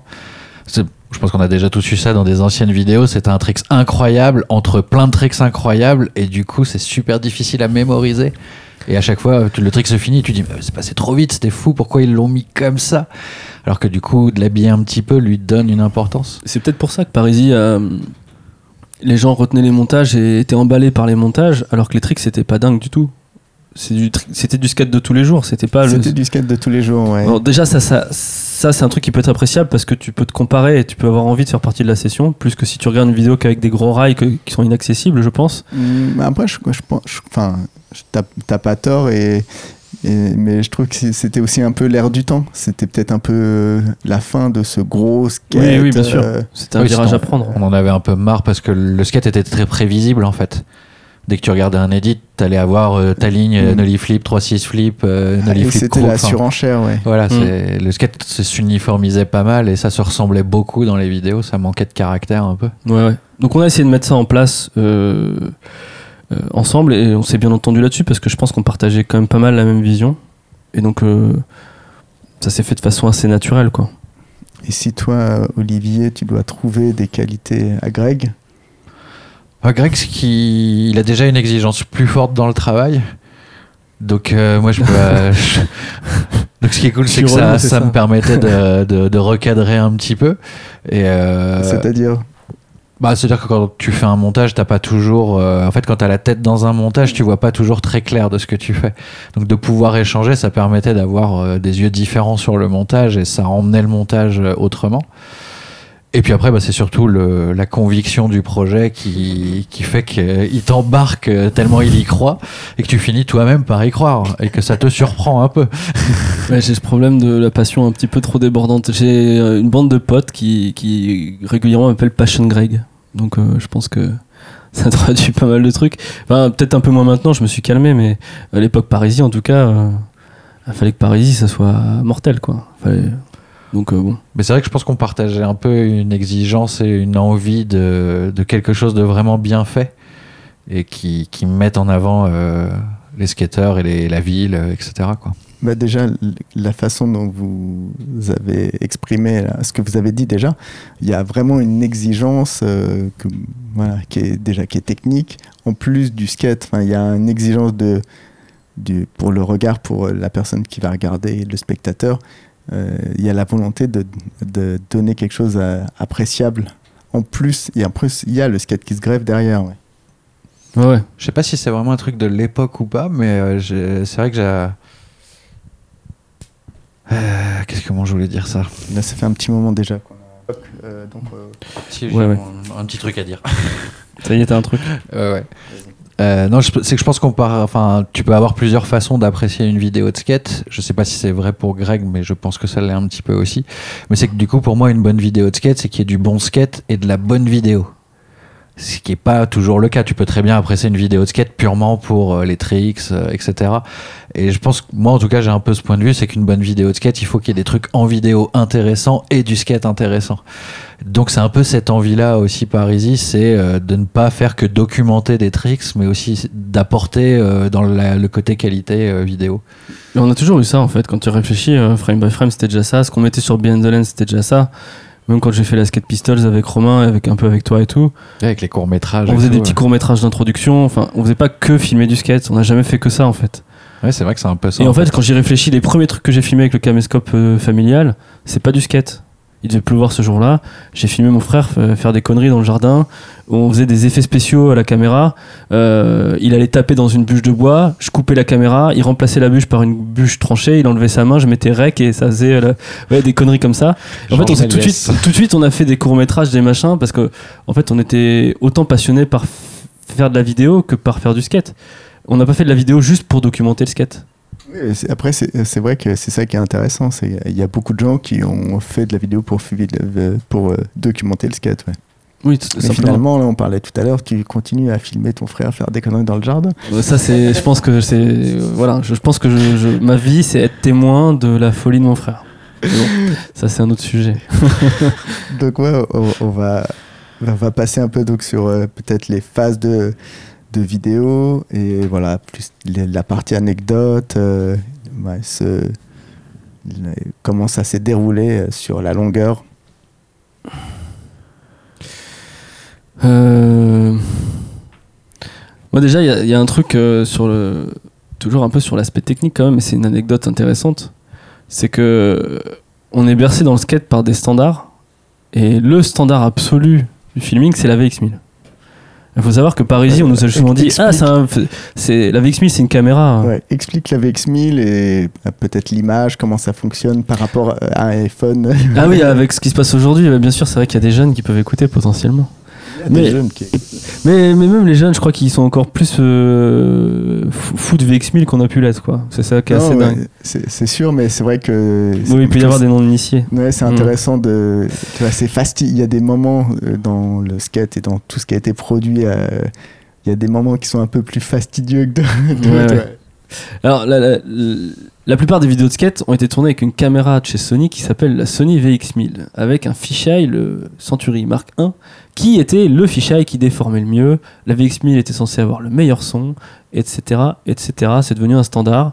Et dans le skate, il y a une grosse maladie, c'est quand il y a quelqu'un qui commence à faire un truc, il faut que tout le monde fasse pareil. On n'est pas comme le reste de la société, mais notre, notre micro-société, il faut absolument qu'on soit tous pareils. Ça se calme un peu puisque c'est de plus en plus populaire et donc c'est de plus en plus ouvert. Ou alors euh, de plus en plus dans la norme et dilué. Peut-être. Peut-être, ça se rejoint. Et donc du coup, euh, nous quand on faisait Parisie, c'était euh, même type de format de caméra qu'une VX1000, c'est-à-dire des mini DV, des images 4 tiers, un peu à l'ancienne, très rétrograde par rapport à ce qui se faisait à l'époque. Télévision, c'est vraiment le format télé des années 80, Ouais, la télé de chez mamie, 90, quoi. Voilà. Ouais, le tube cathodique et tout ça. Sauf qu'on était déjà tous en numérique sur Internet et qu'on continuait de filmer avec ces caméras d'un ancien monde. Bon. Euh, Est-ce que tu dois rentrer les Ouais. images dans ton ordinateur à vitesse réelle digitalisé, Digité. numérisé, avec des câbles Firewire qui ne sont plus compatibles avec ton ordinateur. Enfin, tout ça, c'était c'était chouette. Des têtes de lecture qui s'encrassent, des caméras qu'on ne répare plus, etc. etc. Et oui, il y a un côté temps réel, quoi, aussi. Ouais, c'est Euh, l'enfer.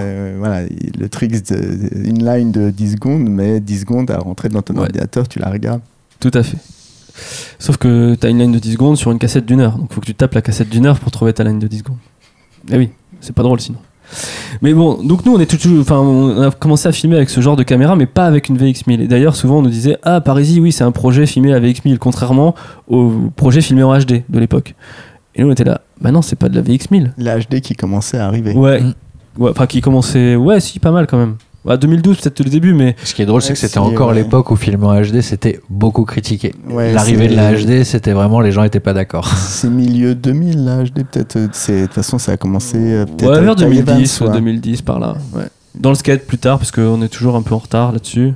Parce qu'on est nostalgique. Girl et tout ça, Ty, Oui, oui. Evans, c'était. Ouais, ouais, c'est ça. Yeah Right, tout ça. Enfin, yeah Right, je sais pas si c'est en HD.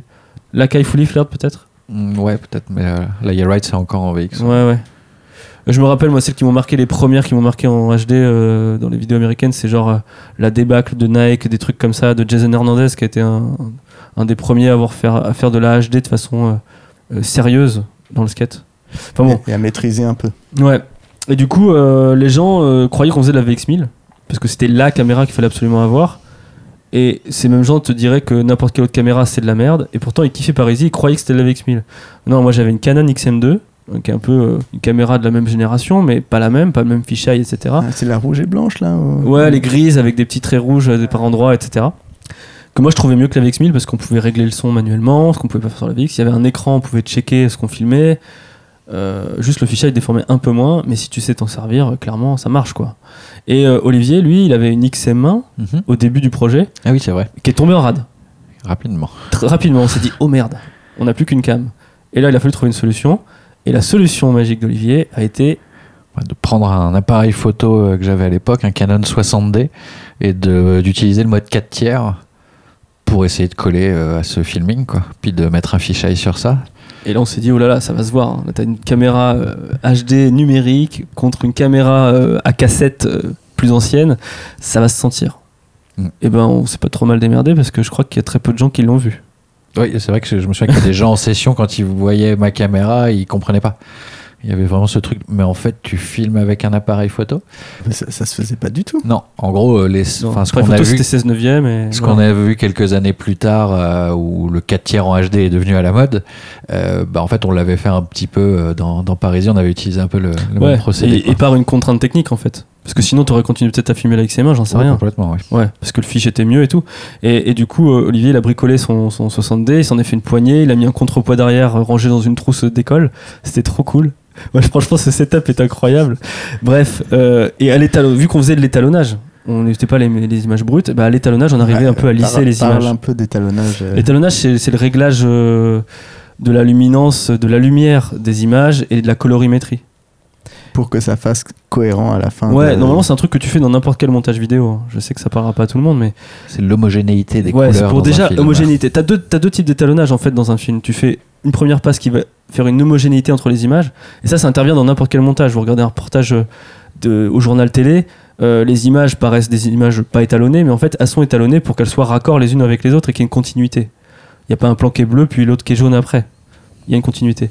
Donc nous, grâce à ça, on a réussi à un peu lisser nos images qui n'avaient pas du tout le même rendu brut. Et on a pris un parti pris qui était déjà un parti pris, on va dire, de, de, de couleur de projet. C'était d'avoir des images assez froides, assez désaturées. Et grâce à cette désaturation des couleurs, on a réussi à faire un truc où ça se sentait moins. Si on avait fait un truc avec les couleurs flashy, bah ça aurait pas été le même flashy quoi, On aurait bien vu la différence entre les deux caméras. On aurait galéré. Donc ça nous a bien servi finalement, cette direction artistique, on va dire. Euh, et donc du coup, euh, ça c'est, on va dire, c'est une des anecdotes, je trouve, sur euh, ce projet qui est intéressante, c'est que euh, on avait vraiment des moyens techniques pas du tout adaptés aux attentes du moment. Et, et à ce que tout le monde pensait être le seul et unique moyen de faire de la vidéo, quoi. Moi, je sais que la grosse difficulté sur Parisie, c'était le nombre qu'on était en session. Euh, je me souviens d'une période où tu arrivais sur un spot, tu allais capter euh, trois potes. Et puis au final, on était 20-25 dans la rue. Enfin, je me souviens vraiment de quelques sessions où tu te retournais et tu faisais Ok, en fait, on est beaucoup là. Et, on puis, va bah, les, emmener tu- sur un trottoir. Euh, on va juste sauter par-dessus une piste cyclable, les gars. Vous êtes 20. Qu'est-ce qui se passe? Ah, c'est que vous voulez vraiment être dans Paris. Ah, d'accord. Mais du coup, c'était assez fou parce qu'il y a vraiment des sessions où il y avait des skateurs qui, je pense, n'avaient jamais envisagé de skater ensemble. Et on s'est vraiment retrouvé avec des sessions avec des gens qui faisaient partie de groupes ultra différents. Et euh, c'était un peu compliqué parfois, mais en même temps, c'était ce qui était super appréciable. C'est que d'un seul coup, sur une session, on avait euh, trois crews de Paris euh, qui étaient un peu mélangés. Et c'est des gens qui skataient jamais ensemble. Et ça, ça a été un des petits bonheurs de Parisie, de, de, Ouais. de faire skater des gens euh, hors de leur petite zone de groupe On a, euh, quand- on a de quand même confort euh, comme ça. couvert euh, énormément de la scène parisienne de l'époque. Alors, il y en a qui ont été plus investis que d'autres. hein. On a quand même une shortlist de, de héros de Parisie euh, qui, euh, merci à eux, ont fait vivre le projet, ont été le fil rouge du projet sur toutes ces années. Parce qu'on a fait quand même 4 ans de filming, enfin 4 Ah ouais, ans de sortie ouais. d'épisodes.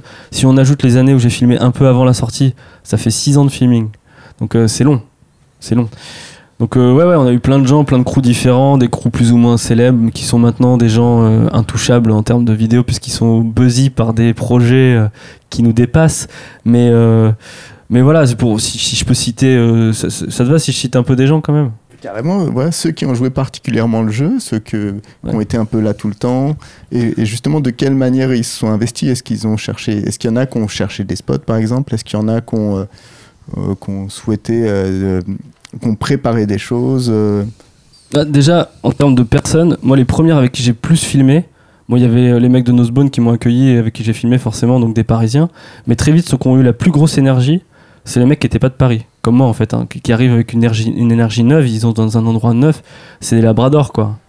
C'est et C'est- c'est vraiment valable euh, C'est valable partout. ouais, dans le travail, dans, dans la tout, musique. dans tout. Tu ouais, débarques, t'es euh, nouveau, t'es es chaud. Et, et donc du coup, euh, il y a eu des étrangers qui sont venus. Il y a eu Steve Mallet qui s'est installé à Paris, incroyable pop, un anglais de folie, euh, hyper gentil, avec qui j'ai fait énormément de sessions. Euh, Olive aussi après.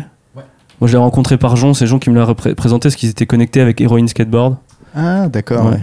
Quand il est arrivé, il me l'a présenté. Regarde, le petit jeune d'Heroin, là, il est cool et tout. Ce qui est avec lui, il a un pop de fou, effectivement. Héroïne, euh, Ouais. que- ouais, les vidéos, il y a toujours, euh, ça existe toujours, et il y a toujours des vidéos qui Ça a un peu migré euh, aux États-Unis, malheureusement, je trouve, mais, mais voilà. mais un skate différent. Un skate un peu différent. Ouais. Il y a eu euh, très vite Evan Kinori, euh, Kinori. mon cher Evan, qui, qui malheureusement vient plus autant à Paris qu'il venait. Ses parents, ils ont un appart à Paris dans le 18e en fait, un appart de vacances. Donc ils venaient tous les ans. Tous les ans, il y avait mon petit Evan qui était là l'été, on filmait à fond comme des dingues. Très gentil, un amour. euh. Et, et du coup, euh, j'ai fait beaucoup d'images avec Evan, avec mon pote Chris Firehoft aussi, qui est un, un gars de Philadelphie, qui a vécu trois ans à Paris. Euh, Qui était sur tous les spots partout. il était tout le temps là, il était tout le temps là, il était super motivé, on s'est entendu super bien. Je dînais encore avec lui hier soir, il est en vacances là cette semaine. Donc ça, ça a été mon petit trio d'anglophones euh, qu'on qu'on bien nourri Parisie pendant un moment. Et donc ça, plus euh, les gars de Nosebone, ça a été un peu le ciment du début. Et euh, il y a eu Santiago euh, Sasson qui a été beaucoup là depuis le début. Il y a eu Martin Keller, Mathias Labelle, un des Blobies, qui était très vite avec Parisie, qui a un peu lâché le truc après parce que bon, il était pas facile à gérer, on va dire. Et Olivier, il a très vite développé une grosse connexion avec les Blobies. Mais t'en parles peut-être mieux que moi. Bah, c'est que je me suis bien entendu avec eux. C'est Ouais. juste euh, quand on, on Globalement, on s'entendait tous les deux bien avec eux, mais c'est vrai que t'as fait beaucoup de sessions avec eux quand même. Les Blobies étaient plus euh, diurnes, donc ouais, peut-être, oui. Oui, ça doit être ça. on se croisait plus en journée. ils étaient peut-être plus jeunes aussi. Ils étaient jeunes, mais je sais pas s'ils avaient le droit de sortir. Voilà, c'est ça, ils avaient des heures pour rentrer. Là, c'est vrai qu'ils étaient encore assez jeunes, mais euh, je- bah, Cite-nous cite-nous ces, ces Blobies que tu croisais régulièrement. euh, bah, j'ai pas mal croisé euh, Roman, Roman Gonzalez. Roman Gonzalez, Kevin Rodriguez, Vincent Touzery, euh, euh, Grégory Pas des Échos. euh, C'est Grégoire, Grégoire, oui, c'est Grégoire. Merde, j'ai oublié de son nom, j'ai mis. Quadrado. Ouais, Grégoire Quadra- Quadrado. Euh, bah, c'est principalement eux qu'on croisait en session au début, puis ils ont commencé un peu à filmer avec nous. Et j'avoue que je me suis bien entendu avec euh, Kevin, donc euh, j'ai commencé à traîner un petit peu avec eux, à filmer, euh, à filmer des sessions, que ce soit pour Parisie ou se balader un peu avec eux en dehors. Et c'est vrai que j'ai passé des super sessions avec eux. J'ai vraiment des souvenirs de sessions, de se marrer et de, de filmer comme des dingues et vraiment le plaisir d'être là et de profiter du moment. Et notamment, j'avais une session que j'ai passée avec eux où, c'est une descente de parking derrière l'hôtel de ville de Paris. Et vraiment, c'était euh, les premières fois où je découvrais ce spot-là. Et il y avait euh, Vincent, Kevin et, et Greg. Et c'est vrai que c'était assez génial. Je me souviens, on passait vraiment des sessions où on se marrait bien. Et euh, il y avait un truc de. Les mecs font des bons tricks, mais surtout, on était en train de se marrer. Et ça se ressentait dans la session, ça se ressent aussi un peu dans les images. Et, euh, du coup, c'est vraiment plaisant. Euh, moi, je sais qu'il y a une session qui m'avait marqué. Alors, c'est pas un gros tricks, mais c'est un truc un peu anecdotique. On était sur un spot avec juste des, des plots en béton. Rien à faire d'extraordinaire. Et, euh, et là, il commence à improviser une idée où il y en a un qui cale sa board contre le plot. L'autre arrive derrière, fait Wally. Il y a un autre plot, il cale sa board dessus. Et il y a un troisième skater qui fait Wally. Et là, c'était Kevin, Roman et euh, Santiago Sasson. Et tous les trois, ils se sont amusés à faire ça. Et bah, c'était assez génial parce que c'est improvisé. Et tu vois des mecs qui sont en train d'essayer de rentrer un trick, mais pour se marrer plutôt que de euh, d'essayer de faire une performance ou un truc qui va être incroyable à voir. Et, euh, du coup, on a passé pas mal de sessions à, improviser des petits moments comme ça, et ça, c'était assez cool, ouais. Ouais, ce qui est intéressant, c'est qu'il n'y a absolument pas. C'est de la ça, c'est là pour se marrer, pour euh, improviser. Ouais, justement, il n'y a, y a pas eu de fomentation ou de, de, de réflexion en amont. Euh, C'était quand même, on part, on, comme tu disais, on sort du métro, c'est un peu tout le temps pareil, mais il fallait trouver une idée. Bah, c'était un peu ça, ouais. Il fallait improviser avec le spot du coin et le truc cool, euh, ou truc pas cool, qu'il fallait rendre un peu cool en faisant un truc euh, intéressant dessus. Donc, euh, Et il y en a qui ont été un peu décontenancés à des moments où. Ouais, après la difficulté, c'est si tu fais des sessions et que tu trouves pas vraiment de spot intéressant. C'est vrai que là, tu rentres un peu bredouille et que ça soit en tant que skater ou en tant que filmeur, euh, c'est pas la, la meilleure journée que t'as passée euh, à chercher comme ça. Mais par contre, c'est ce qui donne de la valeur au fait de retrouver un spot. C'est-à-dire que quand ça fait deux sessions que tu passes l'après-midi à chercher des spots et que t'en trouves pas, là, quand t'en trouves un que personne connaît, t'es vraiment content. faut dire aussi que là, il y a des gens qui sont investis, mais ça a été un peu variable sur le long du projet. Bah, comme tu disais, là, sur, sur euh, 6 ans. Ouais, sur 6 ans, forcément, il y en a qui s'essoufflent au bout d'un moment, ils passent à autre chose.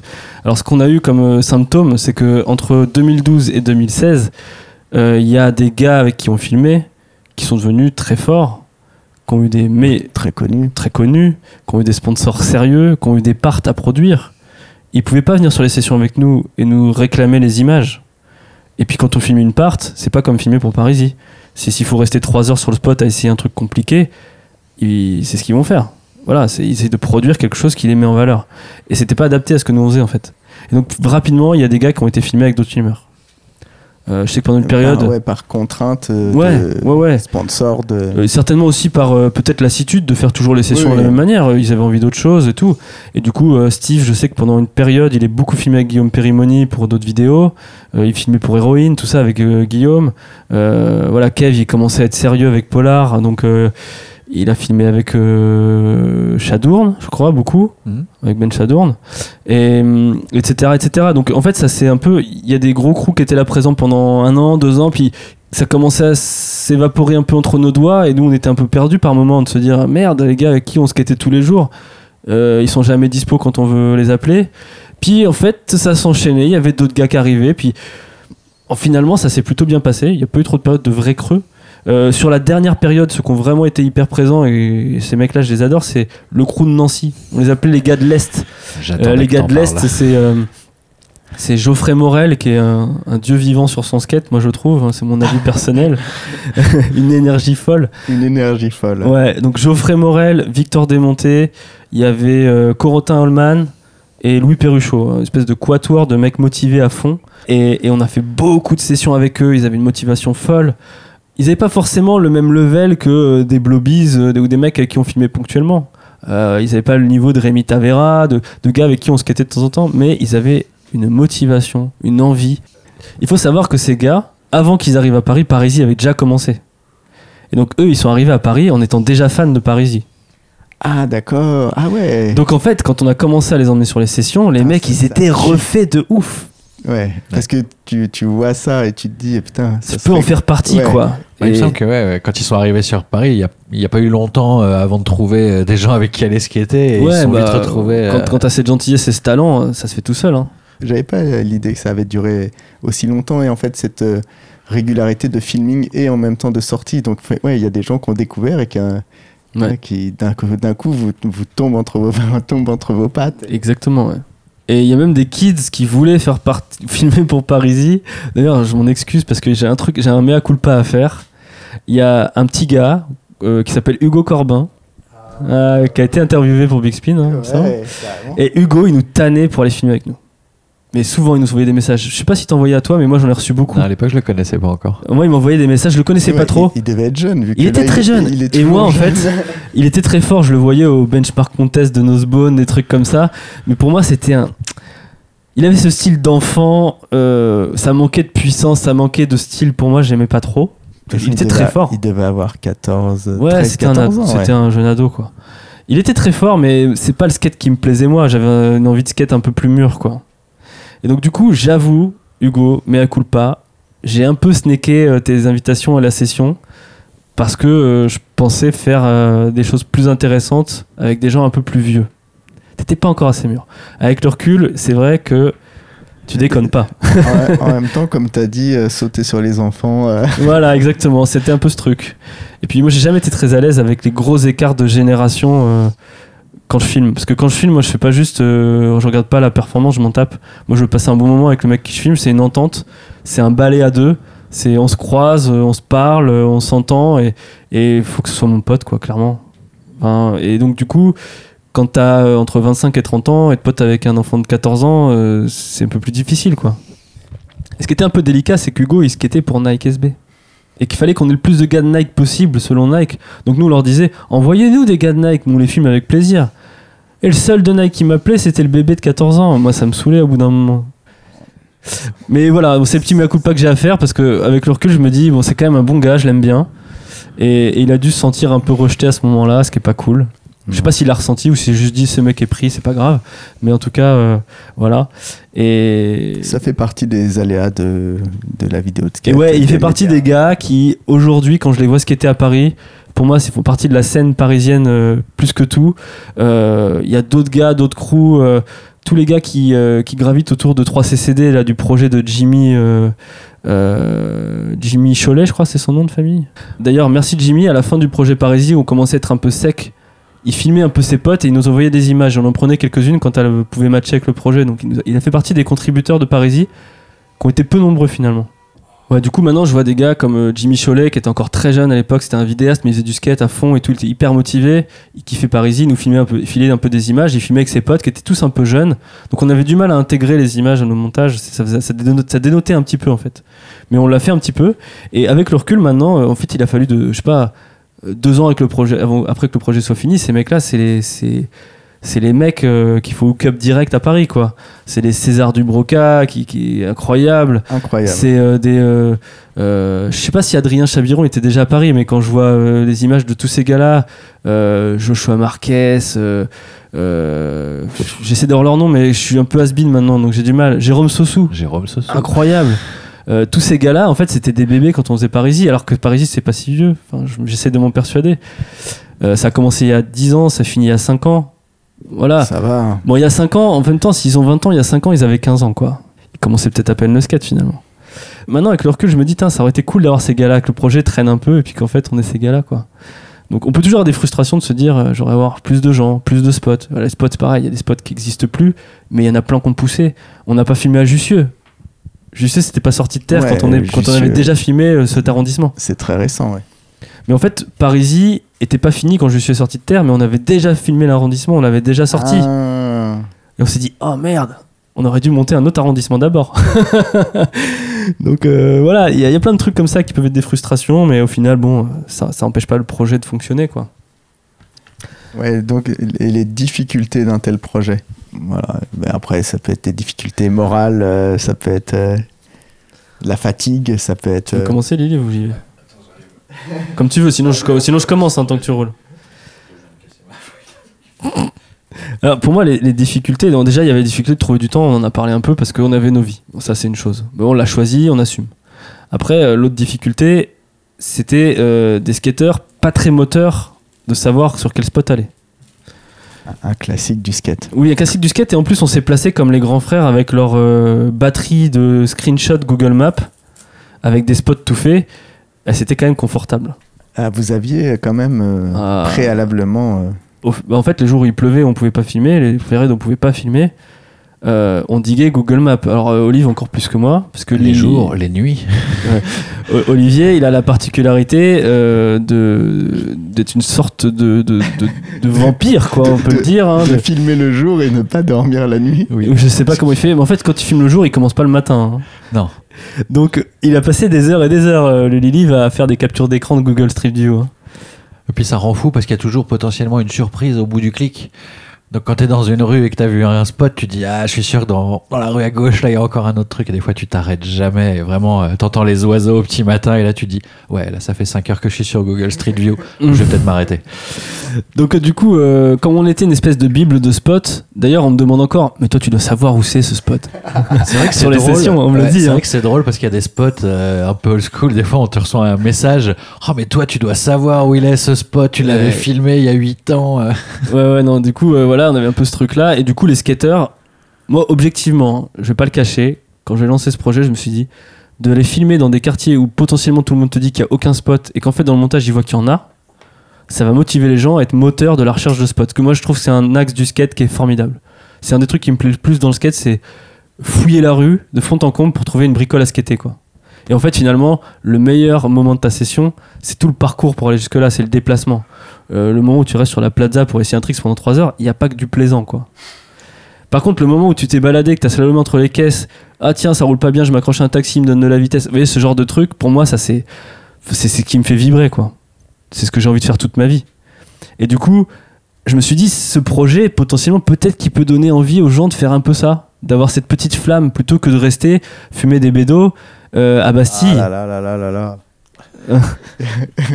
C'est interdit sur les ondes. Non, c'est pas interdit sur les ondes. Après, euh, je sais pas si c'est représentatif. Non, non, mais je, caricature le trait. Ouais. Mais Euh, Voilà, c'est juste, précise-le. Non, non, je, le- je le précise bien sûr que c'est de la caricature, mais il y a quand même une période dans les années 2000-2010 où c'était du skate de place, où on prenait des canettes euh, à l'épicerie du coin et on faisait du skate et on disait des conneries toute la journée sur la place. Ce qui est cool, j'aime bien faire ça. Je le fais à Répu parfois, etc. Mais pour moi, le street, il a vraiment cette âme-là de, de découverte, de balade, de ce quartier, on n'y est jamais allé. Vas-y, on pousse, on va plus loin. J'avais espoir que ça amène un peu les gens là-dedans et peut-être qu'une des difficultés, une des déceptions que j'ai pu avoir sur le projet, c'est qu'en fait, ça fait un peu l'effet inverse. Peut-être que ça a créé une génération future de gens qui ont regardé ça et qui ont eu plus envie de fouiller par eux-mêmes. Hein. Et, et ça, ça, faut pas le négliger. Faut pas le négliger. Mais les skateurs du moment qu'on en est skaté, bon, on les prenait par la main, quoi. Faut dire ce qui est. À part quelques exceptions, hein, bien sûr. C'est jamais bon de faire ça. C'est comme, c'est- c'est comme donner à manger aux animaux euh, aux eaux, quoi. Exactement. On lance pas du pain au canard. Ouais, c'est que ce qui est dur, c'est quand t'arrives à la fin de la session, t'as tout le monde qui se retourne vers toi. On va où Et il y a des moments, euh, voilà, c'est Ouais, un peu ouais, dur ouais. d'assumer ça toute la journée. euh. Euh, puis quand tu leur dis, bah, j'ai vu un truc sur Street View, là, c'est petit dans l'image parce que je peux pas me rapprocher plus. On sait pas si c'est un trottoir ou un curb parce que la proportion c'est dur à dire. On sait pas si ça grind, on sait pas si ça roule. Ah, Allez, on y va. on y va quand même Bon, allez. Donc euh, voilà, c'est. C'était un peu les difficultés du truc, hein, c'est de, de réussir à être un, un agent motivateur constant, une sorte de team manager d'un groupe de 20, quoi. C'est. Déjà, team manager d'un petit groupe, c'est pas facile. Bah ouais. Ouais, ouais. Parce que ouais, vous êtes team manager, filmeur, enfin vous êtes Ah ouais, tout, puis quoi. c'est c'est souvent la casquette du filmeur ou du photographe sur une session. hein. Il fait le teammate, hein, le team manager à fond. Et, et du coup, euh, euh, il y avait un autre, une autre difficulté, c'était euh, de se soutenir l'un l'autre aussi. Quoi. On va pas se cacher, on a tous eu des moments de démotivation, l'un ou l'autre, pas forcément en même temps. Olivier a eu ses coups de mou, moi j'ai eu des coups de mou. Euh, Il y a eu des vraies difficultés. à- il faut relever l'autre par le col, euh, faire un petit bisou, un petit massage et ça repart. Euh, c'est pas facile. Ah, c'est vrai que c'est un projet sur un long terme comme ça.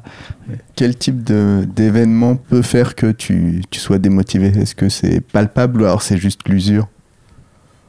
Moi, c'était un peu la sensation qu'il y a... que ça allait jamais se finir. C'est-à-dire que tu as l'impression que ça vraiment Clairement. ça n'a pas de fin. Quand ça fait deux ans que tu filmes et que tu te dis que tu as encore tant de montage à faire, etc., il y a un petit peu ça. C'est-à-dire que vu qu'on était parti sur un mois, un montage, au début c'était une année, deux années max.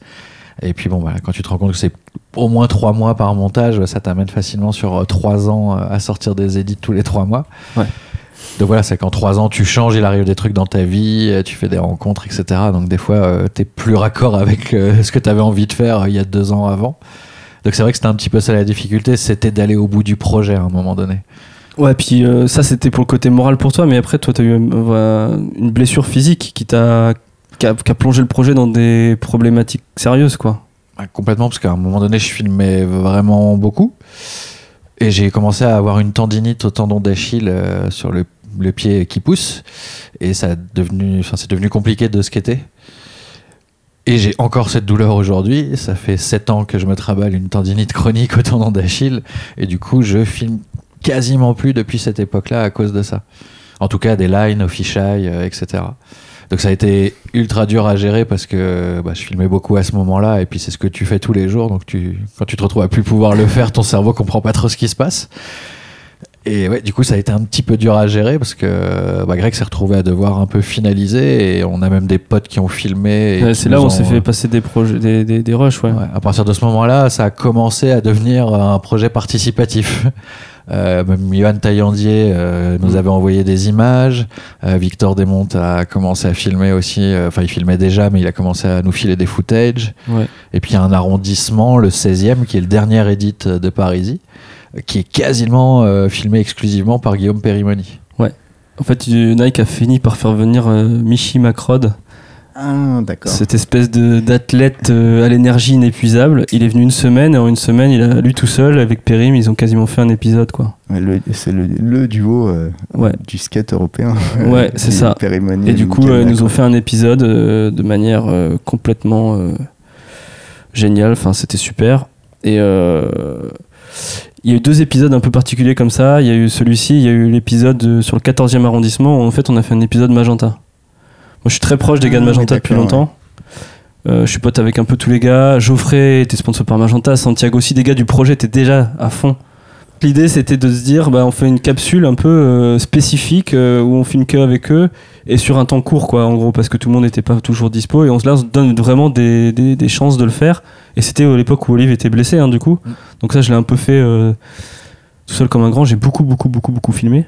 J'ai fait beaucoup de sessions avec eux. Ouais, et le 14e, pas évident non plus. pas évident parce que c'était mais je trouvais que c'était des bons clients pour ça en fait. Au début quand je leur ai dit ils ont fait ah t'es sûr 14e quand même. Parce que eux ils ont envie aussi que l'image de leur marque elle, elle- elle- ça va être vu. Donc ils ont envie de quand même faire des choses quoi. Pas juste euh, faire des wheelings sur un trottoir quoi je filme à fond avec eux et on fait un épisode sur le 14e qui est incroyable Qui est un arrondissement du sud de Paris. ouais qui est assez vide de spot ou en tout cas où personne ne va jamais skater Ouais, et, qui est très résidentiel. en très fait. résidentiel, un peu cafard, hein, pas très euh, sympa de, de première, euh, de prime abord. Et, et là, ils viennent avec leur nouvelle recrue, euh, Glenn Fox, Ah, machine à line, euh, donc déjà productivité assurée. Euh, tous les gars se donnent un peu. Il y a des trucs de, des anciens, des trucs des jeunes, des trucs des mecs en flow, des trucs des potes. Franchement, euh, je le kiffe ce, ce montage. Tu vois, c'est au final un truc qui sur le papier était un peu un truc de dernière minute pour euh, sauver un edit, se dire bah du coup euh, il sera peut-être plus court parce qu'on fait que avec les gars de Magenta dans un arrondissement assez pauvre sur le papier. Au final, je, je trouve pas qu'il La- ouais, et je trouve marrant. pas qu'il soit moins bien que les autres épisodes, quoi, au contraire, quoi. Donc, euh, euh, donc on a eu cet épisode un peu particulier, l'épisode un peu Nike avec euh, Michael Macrod et, et Perimoni qui se sont bien euh, donnés euh, pour le truc. Ça a permis d'aller un peu au bout des derniers édits qui nous restaient, en fait. Et en plus de ça, pour terminer tout ça, donc ça c'était euh, fin 2015, euh, début 2016, donc vers la fin du projet. Euh, Il faut savoir que moi, en fin euh, 2015, euh, ma femme est enceinte et à 8 mois de grossesse, on perd notre bébé. Donc là, c'est un truc euh, qui, qui met un sacré coup pour, euh, pour euh, alléger le propos. La vidéo de skate n'a plus du tout le même. euh, Euh, c'est plus du tout autant le même dire, projet. euh, autant dire que c'est, euh, ça devient assez anecdotique. Bon, euh, toujours dans un coin de ma tête, bien sûr, parce que je suis pas tout seul dans le projet. Donc euh, je peux pas être complètement euh, off dans ma tête, mais c'est pas du tout ma priorité, loin de là. Donc euh, pendant trois mois, euh, je me retrouve dans une bulle. Je sors plus, je fais plus rien, je vois plus personne. Enfin, c'est, je, pense ne pas m'avancer en disant que perdre son enfant, c'est la pire perte que tu puisses avoir. C'est inconcevable. Juste pour vous pour, projeter le truc, il y a un mot quand tu perds tes parents, t'es orphelin, euh, tu perds ton, ta femme, t'es veuf, tu perds ton enfant, il n'y a pas de mot. Ça n'existe pas. Et ça existe dans aucun langage dans le monde. Je découvre, je découvre plein de trucs hein, quand je vis ça forcément. Et ça, ça existe dans aucun langage dans le monde. Donc c'est bien, euh, ça montre bien le tabou et l'enfer que c'est, tellement qu'on met pas de mots dessus quoi. Et donc du coup, euh, je me retrouve dans une période très compliquée. Olive peut pas filmer. Je suis dans le trou, au fond du trou, du fond du trou. Et il faut quand même finaliser le projet, le projet quoi. On n'est pas loin de finir. Il y a ce truc avec Périmony qui nous sauve un peu le truc. Euh, Magenta, je sais plus si on l'avait filmé avant, après, peut-être un peu avant. Euh, on arrive à sortir les édits, à finir les montages quand même. euh, au bout de ces trois mois un peu off, j'arrive à refaire un peu de montage de temps en temps. Et puis, euh, et puis faut finir, faut faire le. On, part sur l'idée de, finir le projet en beauté, en fait, après tout ça. Parce qu'après, tout est diffusé, mais c'est pas, en fait, c'est pas fini, oui. Bah, tout est diffusé et on pourrait s'arrêter là en fait. Hein, tous les arrondissements sont là, mais bon, c'est une sortie comme une autre, le dernier montage. Et au final, euh, Mais là, j'avoue que là, entre vous deux, c'est quand même. ouais, Euh, c'est euh, un peu tendu quoi. Et du coup, ce qui relance un peu tout ça, c'est que trois mois après la perte de ma fille, euh, ma femme m'a retombe enceinte. Donc c'est une double peine, hein, c'est euh, bonheur absolu et euh, horreur absolue. Est-ce que tu es prêt à revivre ce que tu viens de vivre?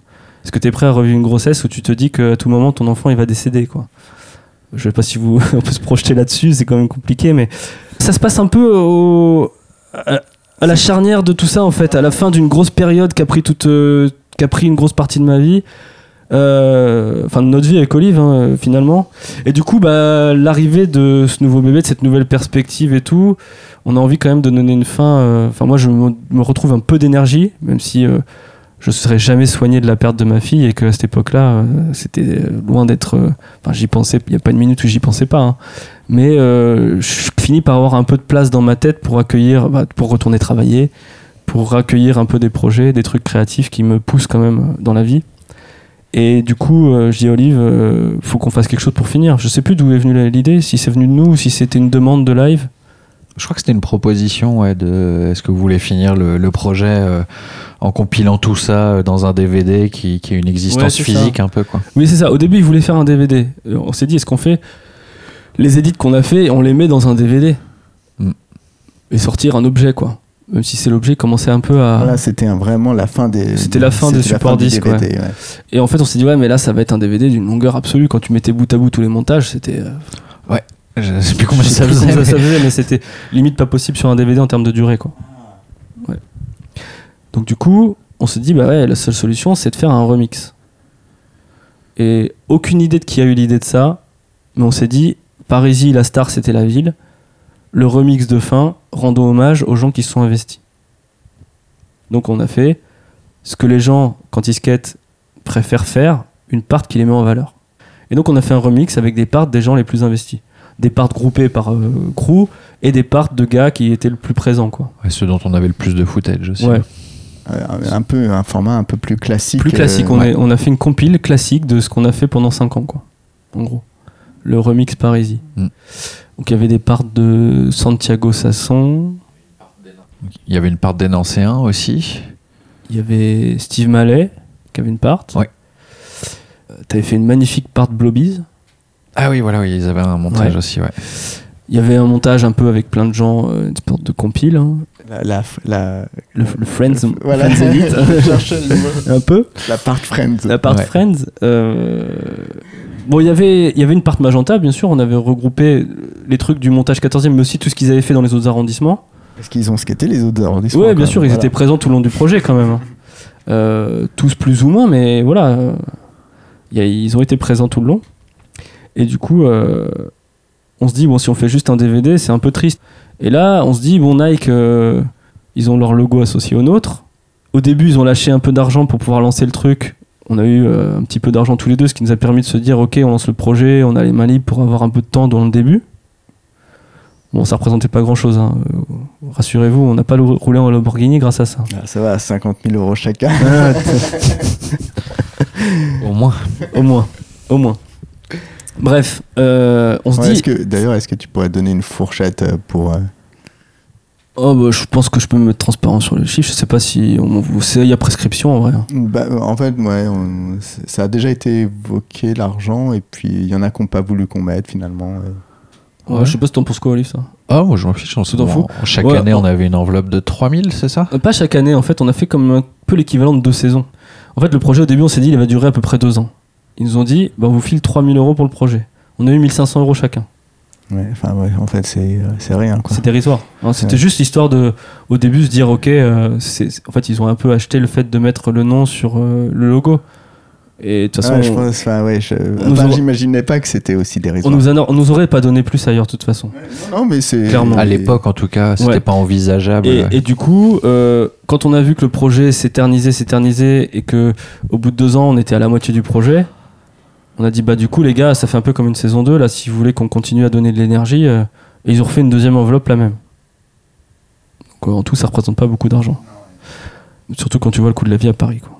Ah, c'est sûr que Je si fais pas de dessin. 1500 euros sur l'année, mm, voilà. Donc du coup, euh, on s'est dit bon, ils ont organisé deux trois événements sur tout le projet. Là, on aimerait finir en beauté. On leur propose de faire un truc sérieux, quoi. Et là, on a fait, euh, il y a deux trucs majeurs qui ont été faits. La production du DVD, mais dans un booklet, un bouquin euh, un peu avec des interviews, des photos de photographes qui ont suivi le projet, etc. Un truc un peu qualitatif qu'on allait distribuer gratuitement à tous les gens qui venaient à la projection de ce remix DVD qu'on a fait dans un cinéma. Donc on a eu un vrai, euh, un vrai event digne d'une vraie vidéo. Et ça fait quoi de voir tout ce travail projeté? Je sais pas. Ah, ça faisait bizarre parce que ça faisait déjà un an euh, qu'on avait fini euh, de Ouais, filmer, presque. donc euh, ça fait un peu bizarre de revenir présenter des choses qui pour toi sont assez, sont assez anciennes. Ouais, puis du coup on remontait des images euh, si on fait ça en 2016 et que y a les premières images ont été faites en 2010 presque. Donc ça vieillit mal parfois. Mais on arrive à me faire un truc le- duquel on est plutôt content. On fait un truc un peu, un peu inédit par rapport à ce qu'on avait fait, c'est qu'on fait faire la musique par euh, Vincent Perrin, qui est un skateur parisien, euh, qui est musicien, et on, on compose tout avec lui. Enfin, il compose et on, on va en studio avec lui, on passe beaucoup de temps, c'est beaucoup d'énergie aussi. ouais, et là, c'est Ouais. que, euh, que ce qui est présenté au cinéma. Ouais, C'est un autre format pour le remix, ouais. En fait, on avait déjà fait ça une fois. Parce que c'est pas, pas la version DVD. Ça, c'est la version DVD. hein. D'accord. Qui Ouais. est projetée au cinéma. Ouais, qui est projetée au cinéma. Avec une musique euh, Originale, euh, faite par euh, Vincent. Ouais, parce qu'un DVD avec le logo Nike dessus, euh, il faut avoir des musiques. euh, Ouais, donc dont les droits sont Utilisable. pirables. Et on avait déjà eu cette expérience euh, sur le montage du 19e arrondissement. On avait bossé avec Mathias euh, Elichabert. Mathias Eno pour son nom Mathias d'artiste. Maintenant. Ouais. Et euh, Mathias, il nous avait fait euh, toute la musique euh, du montage du 19e. Et c'est pareil, on, avait été en studio avec lui, on avait bossé. Qui, a, qui avait fait, qui a fait beaucoup de musique de vidéo, Ouais. euh, Mathias. complètement. Ouais. Les musiques de minuit et de pas mal de projets euh, liés à Johan Taillandier pendant Ouais. une période. Ouais, c'est un bordelais quoi. Et donc du coup, euh, on fait ce projet, on projette, euh, c'est cool, les gens sont là. Tout le monde n'est pas là. Il y a des gens qu'on aurait aimé voir à cette projection pour leur dire au revoir et les remercier de leur implication. Ils sont pas venus. C'est pas, c'est pas un drame, hein, mais ça fait toujours son petit effet. On est un peu sentimentaux, tous les deux. Ouais. Mais bon, il y en a qui sont là, tout le monde est content. Il y a des gens qu'on connaît pas du tout qui sont là, qui sont super chauds sur le projet. Ça fait. Parce que nous, on avait l'écho des gens qu'on fréquentait. Et tu te dis, bah oui, tu skates avec nous, bien sûr que tu kiffes le montage. Mais au final, parce qu'en fait, on faisait pas tant de vues sur Internet comparé à ce Bah, qu'on peut ouais. trouver. Et par rapport à la diffusion, il n'y avait pas les réseaux sociaux et tout. Donc euh, c'était vu un peu, euh, pas qu'en France. hein. On avait des vues, euh, des gens qui nous suivaient aux États-Unis, en, euh, dans d'autres pays en Europe. Il y avait des Japonais qui regardaient et tout. euh, on avait des retours de gens un peu partout. Mais en termes de nombre de vues, c'était pas dingue quoi. L'Amérique du Sud aussi. Ah oui, c'est vrai. Ouais. Et du coup, euh, on avait assez peu de retours finalement. Et donc de voir euh, cette projection, c'était assez cool de voir que les gens s'étaient déplacés pour ça. Parce qu'on avait déjà fait une projection, euh, enfin des projections des avant-premières dans des SketchUp et des choses comme ça. Bon, euh, les copains sont là, des gens qui sont de passage, qui savent que SketchUp il organise un truc, ils viennent. C'est cool, mais c'est pas pareil. Et on avait déjà fait dans un ciné, on avait fait euh, un des épisodes, c'était euh, l'avant-première, enfin à l'avant-première de la Statique euh, 4 et 4-5 là, le- de Josh Stewart à Paris. On avait diffusé l'épisode de 10e arrondissement qui était Ah oui, d'accord, c'était. c'était au Brady le- Ouais, la projection Brady, donc on ouais, avait profité et on avait euh, fait la projection du 10e arrondissement juste avant euh, Ouais. donc on avait déjà fait ce truc de, de projeter dans un cinéma et tout donc c'était cool hein, c'était une super expérience. Mais là c'était vraiment ouais, les gens se déplaçaient que pour ça. Donc c'était un autre délire quoi. Et ça avait été cool euh, Nike avait fait des t-shirts. Tous les gens qui sont venus qu'on les connaisse ou pas sont repartis avec un DVD euh, bouquin quoi un vrai, un vrai objet et un t-shirt. C'était méga cool quoi. Aujourd'hui je croise encore des gens avec des t-shirts Parisis hein. c'est fou. Ils ont pas rétréci hein, ils sont pas si mal hein. donc euh, non c'est voilà c'était la fin du projet qui, qui pour moi c'est terminé de manière euh, respectable et c'était parti pour se finir un peu en queue de poisson par rapport à nos emmerdes personnelles. Et je, et je trouve que ce truc euh, a permis de mettre un petit peu de petit coup de feu d'artifice à la fin quoi. Ouais, c'était une façon de fêter le projet. ouais. C'est à dire putain on a bien bossé merde quoi En tout cas, c'est une sacrée bulle dans laquelle vous avez été. Enfin, vous l'avez vachement bien exprimé, ça. La sortie de ce truc. Après, je sais même pas si c'est très intéressant de parler de l'après parce que, enfin, ouais, c'est forcément. euh, ouais, vous avez euh, tellement finalisé un gros projet. Partir sur autre chose, c'est Ouais, ouais. compliqué. ouais, Ouais. c'est sûr Quand ça devient ton quotidien pendant 2-3 ans, ouais, passer à autre chose derrière, c'est pas évident. Ouais. Ça laisse des traces. D'ailleurs, euh, on s'est pas relancé dans des gros projets de skate l'un et l'autre. hein. Et d'ailleurs, euh, ce projet, euh, bon, tu passes à autre chose, tu fais ta vie, tu te lances dans d'autres trucs potentiellement qui n'ont rien à voir ou qui sont liés, j'en sais rien, peu importe. Et ben, malgré tout, je suis, moi, une des satisfactions que j'ai quand même, c'est que encore aujourd'hui, quand je viens bosser à Paris, euh, que je croise des gens sur les spots, alors on me reconnaît pas trop. Ceux que je connaissais de l'époque, ils me voient, ils me checkent, c'est cool. Mais ils, sont, ils, se font rares maintenant. Et ça arrive souvent que, euh, par exemple, là où j'habite, j'habite à côté de chez mon frère, il y a un skatepark dans son jardin. C'est assez connu pour être un truc un peu euh, dingue à la campagne. Il a un gros DIY. Donc il y a des gens qui passent. Il y a Vance qui passe avec pour une tournée. Et en discutant avec le filmeur, euh, le, mec dit mon nom. Et d'un coup, il y a un des kids qui a, je sais pas, 19 ans, qui fait partie du team, qui, qui s'arrête dans sa session. Oh putain, t'es grec des échos, c'est toi qui as fait Parisie. Oh, mais moi j'ai grandi avec ces vidéos, c'est génial, j'adore. euh, on regardait tous les épisodes avant d'aller skater. Mais je dis, mais attends, mais t'as quel âge? 19 ans? Attends, ça finit il y a depuis 5 ans. Ça veut dire que t'avais quel âge quand tu regardais ça? Et je pensais ça impossible qu'un gamin si jeune puisse aimer ce projet. Pour moi, c'était un projet pour des 25-30 ans nostalgiques de, du skate des années 90 qui aimait la East Coast, quoi. Et en fait, non, ça a touché plus de gens que ça. Et, et pareil, quand, quand t'as fait euh, sur Big Spin l'interview de Victor Campillo, bah à la fin, il cite Parisi comme étant un des projets qu'il a inspiré, qu'il a trouvé génial et tout. Et moi, ça m'a vraiment touché. Je me dis, c'est pareil, Victor, il est pas vieux, quoi. Ouais, il a 20 piges, ouais. Je trouve ça fou que des mecs comme ça, ils connaissent Parisi. Tu vois Pour moi, ça touchait une niche de mecs qui traînaient autour de nous, ou qui étaient potes avec des mecs qui traînaient autour de nous, ou qui étaient. euh, qui vivaient à New York, mais qui aimaient le skate un peu euh, dans ce style, et du coup, qui se regardaient ce qui se passait sur live et qui tombaient là. Ouais, tu vois C'était une niche pour moi.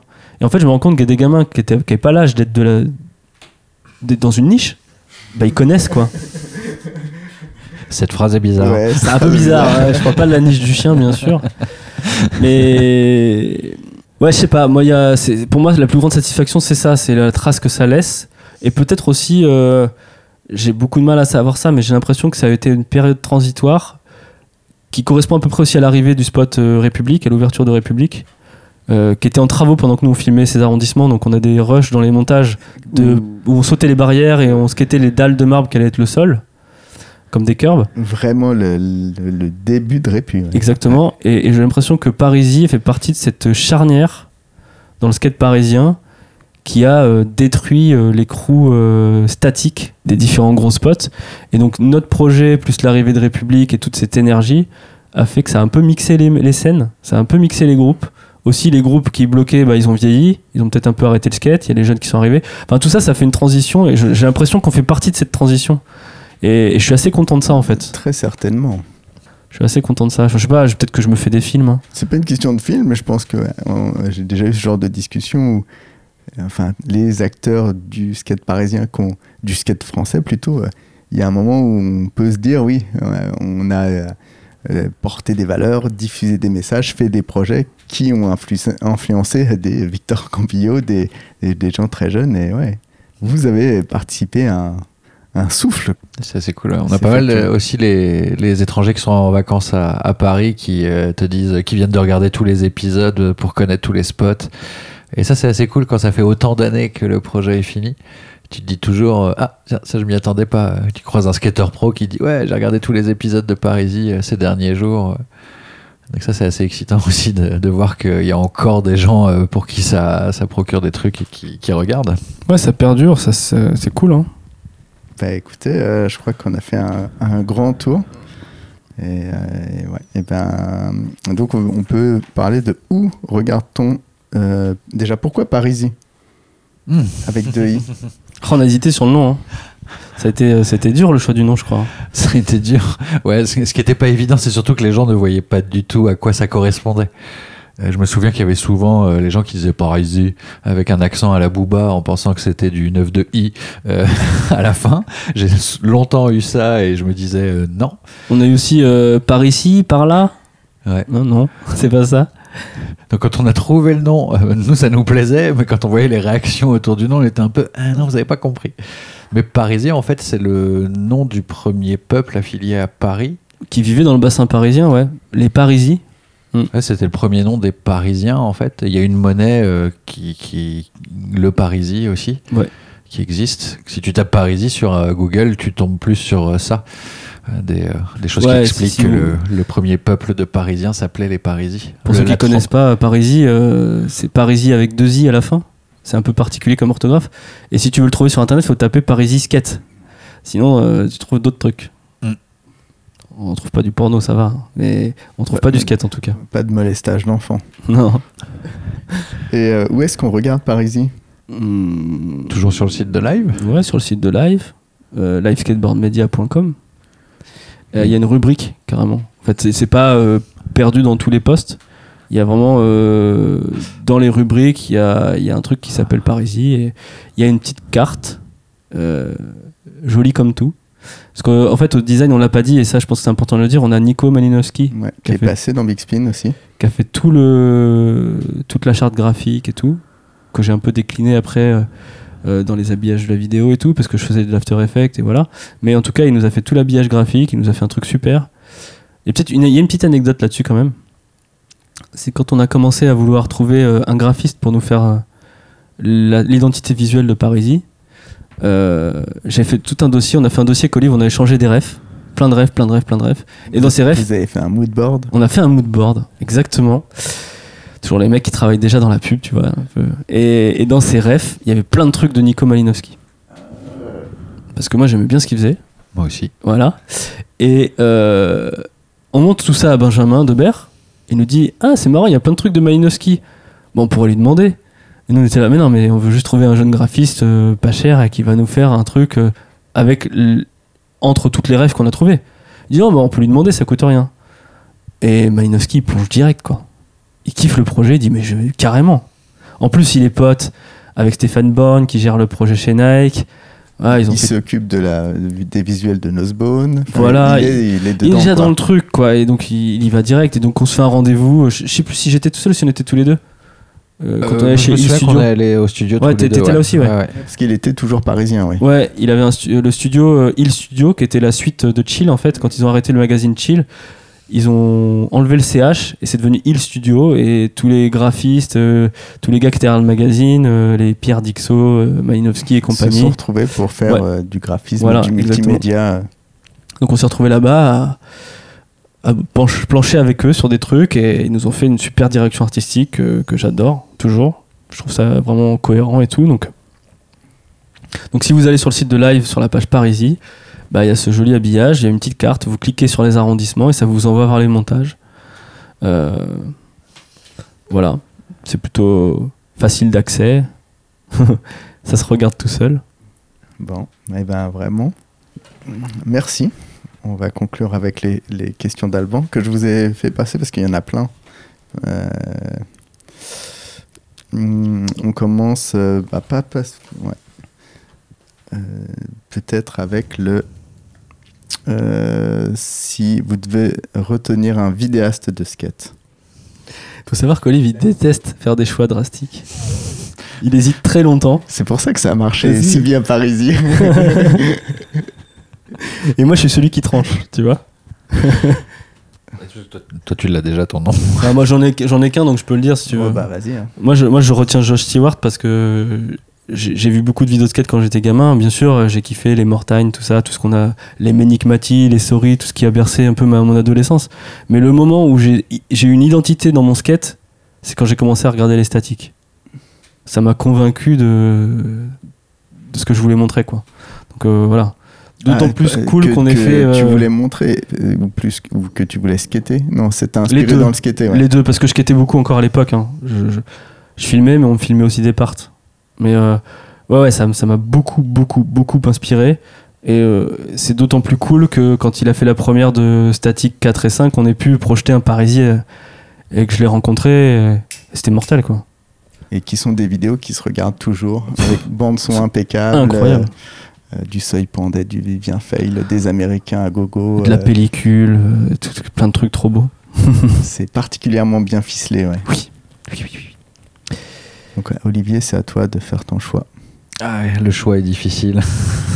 C'est quoi, t'en as plusieurs? T'en as deux? Euh, J'en ai trois. Ah, aïe, aïe, aïe, aïe, aïe. La question, elle est facile. on- Bon, je peux pas t'accorder trois réponses. Ah, faut faire un choix. Mais je dirais Fred Mortagne parce que c'est la personne qui m'a fait réaliser que le filming pouvait vraiment changer quelque chose en fait sur euh, le fait de documenter un tricks. C'est-à-dire que je trouvais vraiment qu'il avait une façon de mettre en valeur un tricks qui, qui était intéressante. C'est pas si facile que ça de rendre un tricks intéressant en visuel, que ce soit l'angle ou la façon de filmer. Et je trouvais vraiment qu'il avait euh, bah, une réflexion qui allait plus loin que la plupart des autres filmeurs. Il y avait vraiment une façon de réfléchir ça, et puis qu'il avait aussi un style, et qu'à l'époque, bah, il n'y avait pas encore beaucoup de filmeurs qui avaient un style très défini dans la façon dont ils faisaient les choses. Et euh, puis c'est vraiment le filmeur qui m'a donné envie de, de m'y mettre euh, à l'époque. Elle était pas si dure cette question. Donc ouais, le meilleur truc que vous ayez filmé? Moi j'en ai un dans Parisie. Pas forcément dans tout euh, ce que j'ai filmé dans ma carrière de skate, c'est compliqué de, de- de se rappeler de tout et tout. Mais j'en ai un dans Parisie qui pour moi représente vraiment Parisie. Enfin, c'est pas un trick, c'est une line, ça marche aussi. ouais, carrément. C'est une line de Glenn Fox dans le 14e arrondissement, donc Ah, le c'est montage pas un français, ça, ça fonctionne Ah pas. merde. Un mec de Jersey qui détourne notre argent. Ouais, c'est Euh, ça. Jersey ou Guernesey peut-être. ouais. Et ouais, non, il fait une line incroyable euh, où, où le spot, c'est juste. euh, il descend un trottoir, il saute un petit trottoir de piste cyclable, il fait un power slide, il fait taper son nose sur euh, le, le garde-boue d'une remorque et il fait du flat.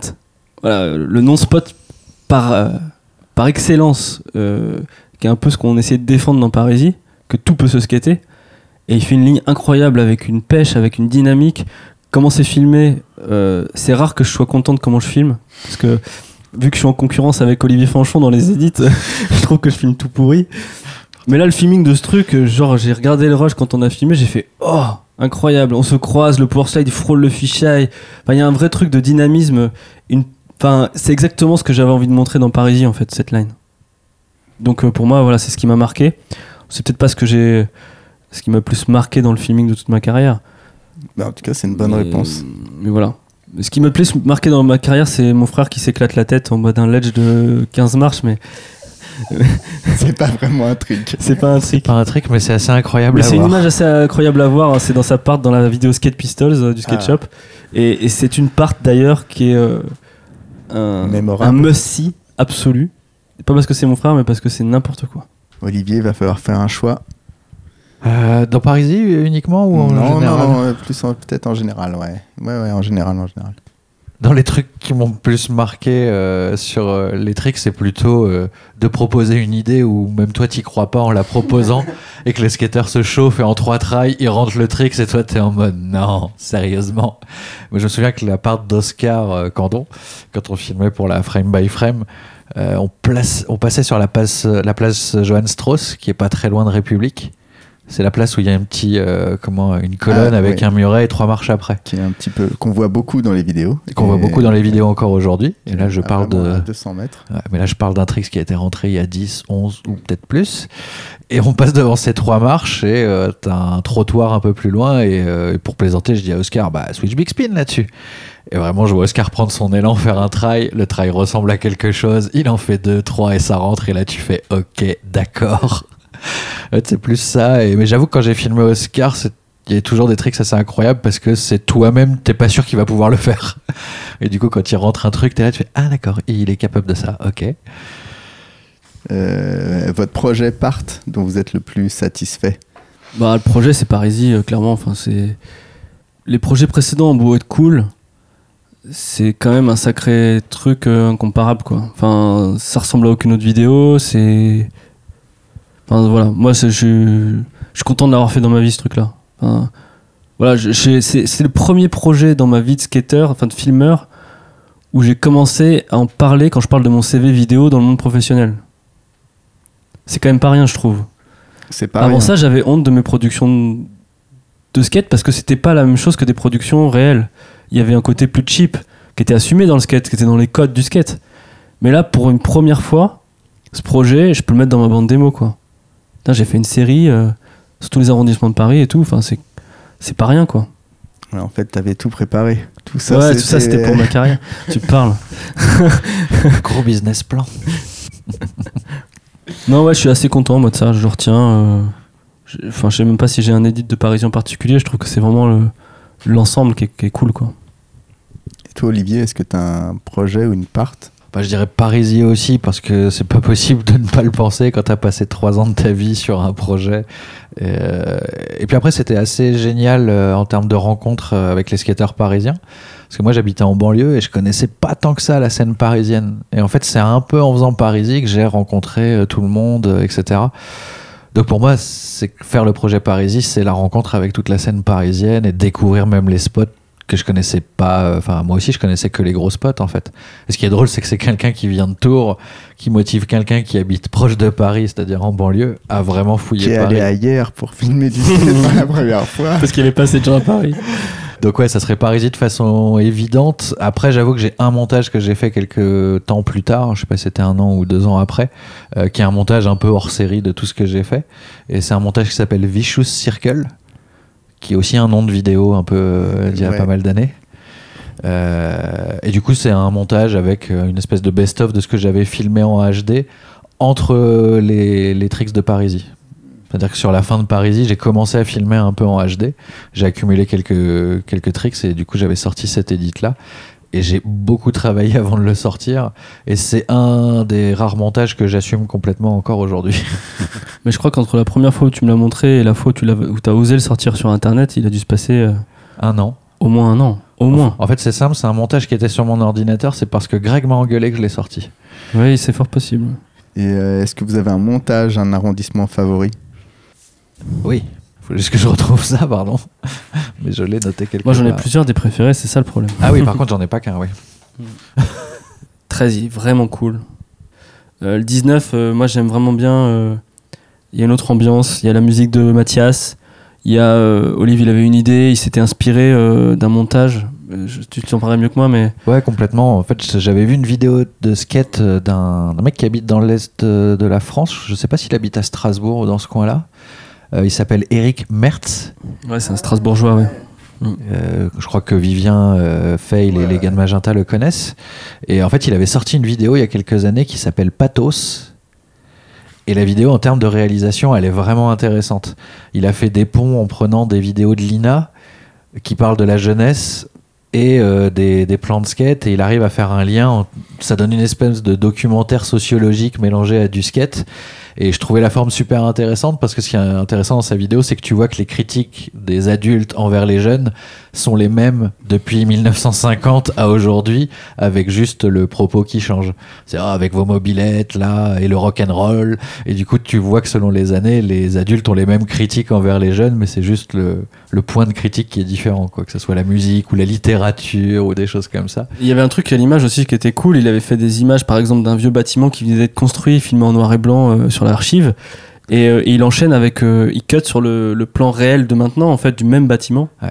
Et c'était hyper cool. Il avait plein de trucs comme ça. Où il filmait, euh, je sais pas, par exemple, une passerelle. Euh, Enfin, il prenait une archive d'une passerelle. Et d'un coup, il filmait le skater qui passait sur cette passerelle. Donc, euh, il y avait ce truc. Et du coup, t'as trouvé. Euh, T'avais digué des archives. Ouais, c'est des archives de Sur- Lina qui Ouais. parlent de Belleville, de, de cet arrondissement en de fait. place des fêtes. Du coup, dans le montage, à un moment donné, t'as des skateurs qui cruisent et euh, t'entends une voix qui parle de Belleville, qui vient d'un vieux documentaire en noir et blanc, euh, comme ça, quoi. Donc Mathias, il s'est éclaté à faire de la musique avec des voix off qui parlent en même temps. Enfin, c'était assez inédit par rapport à ce qu'on avait fait avant. Ouais, Euh, ça sortait un peu du cadre ouais. de ce qu'on avait fait. Ouais, ouais, ouais. Et ça, ça, ça, ça rend le montage assez cool, assez intéressant. Donc là, celui-là, il a un intérêt pour ça. Euh, le 13e, c'était rigolo aussi parce que c'est un arrondissement qu'on a filmé euh, tout en hiver et un vrai hiver. Ouais, il avait neigé. Tout Et c'était vraiment un arrondissement où tout était une mission. Vraiment, on a plein de sessions où ça skatait par moins 5, des trucs comme ça, où tu vas avec deux pantalons pour pouvoir euh, juste aller filmer un slappy quelque part. Et il y a vraiment un côté, personne n'a envie de sortir, mais on va y aller quand même. Et ça, j'avoue que c'était cool parce que les hivers des années suivantes, ça n'a pas été la même ambiance. Ouais, je me souviens pour le 13 e une session avec euh, Kevin Rodriguez et Guillaume Guirao. On est partis tous les trois à Place d'Italie faire des slappies et, il y, a des- congères de glace qui restent là sur le spot. Guillaume il était monté dans un arbre faire des plans avec son iPhone, des plans secondaires parce qu'on était tous les trois, on avait des gants, on était gelés et on filmait Parisie quoi. La nuit quoi. Enfin, qui- qui fait ça quoi Je veux dire. Au final, en plus, ces images, ces clips-là, c'est pas les meilleurs clips de l'édit, quoi. Quel mal on se donnait pour que trois fois rien. C'est fou, quoi. Bah, si vous avez un, un truc à ajouter sur un des arrondissements. C'est vrai que le 5, 6, 7e arrondissement, euh, bah, j'aime bien ce montage parce qu'il est un petit peu différent. Et euh, le- la première session au début du montage, c'est sur une espèce de courbe ultra rade le long de Jussieu. Dans Et le fossé, ouais. dans le fossé. Et déjà, je sais même plus si c'est encore skatable aujourd'hui. Ouais, Je crois que si. Mais à l'époque, déjà, personne n'allait skater ce truc-là. Et puis, c'était un spot euh, de street, mais avec une petite mission. faut passer par-dessus une barrière. Ah, c'est le long de la fac. C'est ça, le long Ah, de la fac, euh, d'accord, ouais, comme c'est vraiment des espèces de, comment on appelle ça, comme les châteaux forts. là.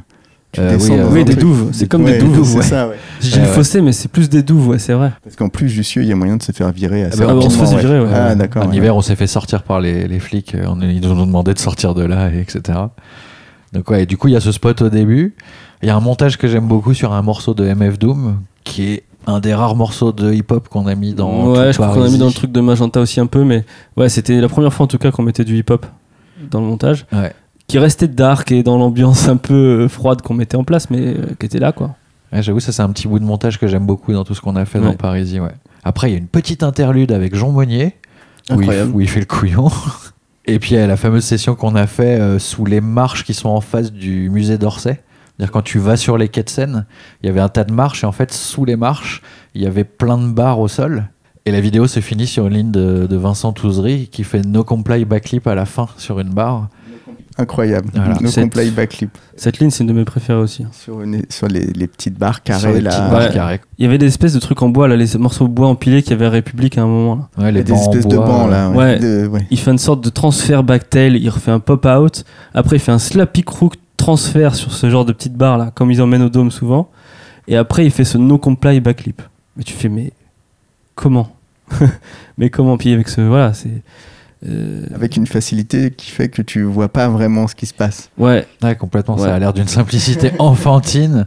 Bah, moi, ça, c'est une des lignes qui représente pas mal Parisie, dans le sens où euh, le spot est pas dingue, mais la ligne est folle à voir quand même. Et je trouve que ça, ça représente bien Parisie euh, dans ce sens-là.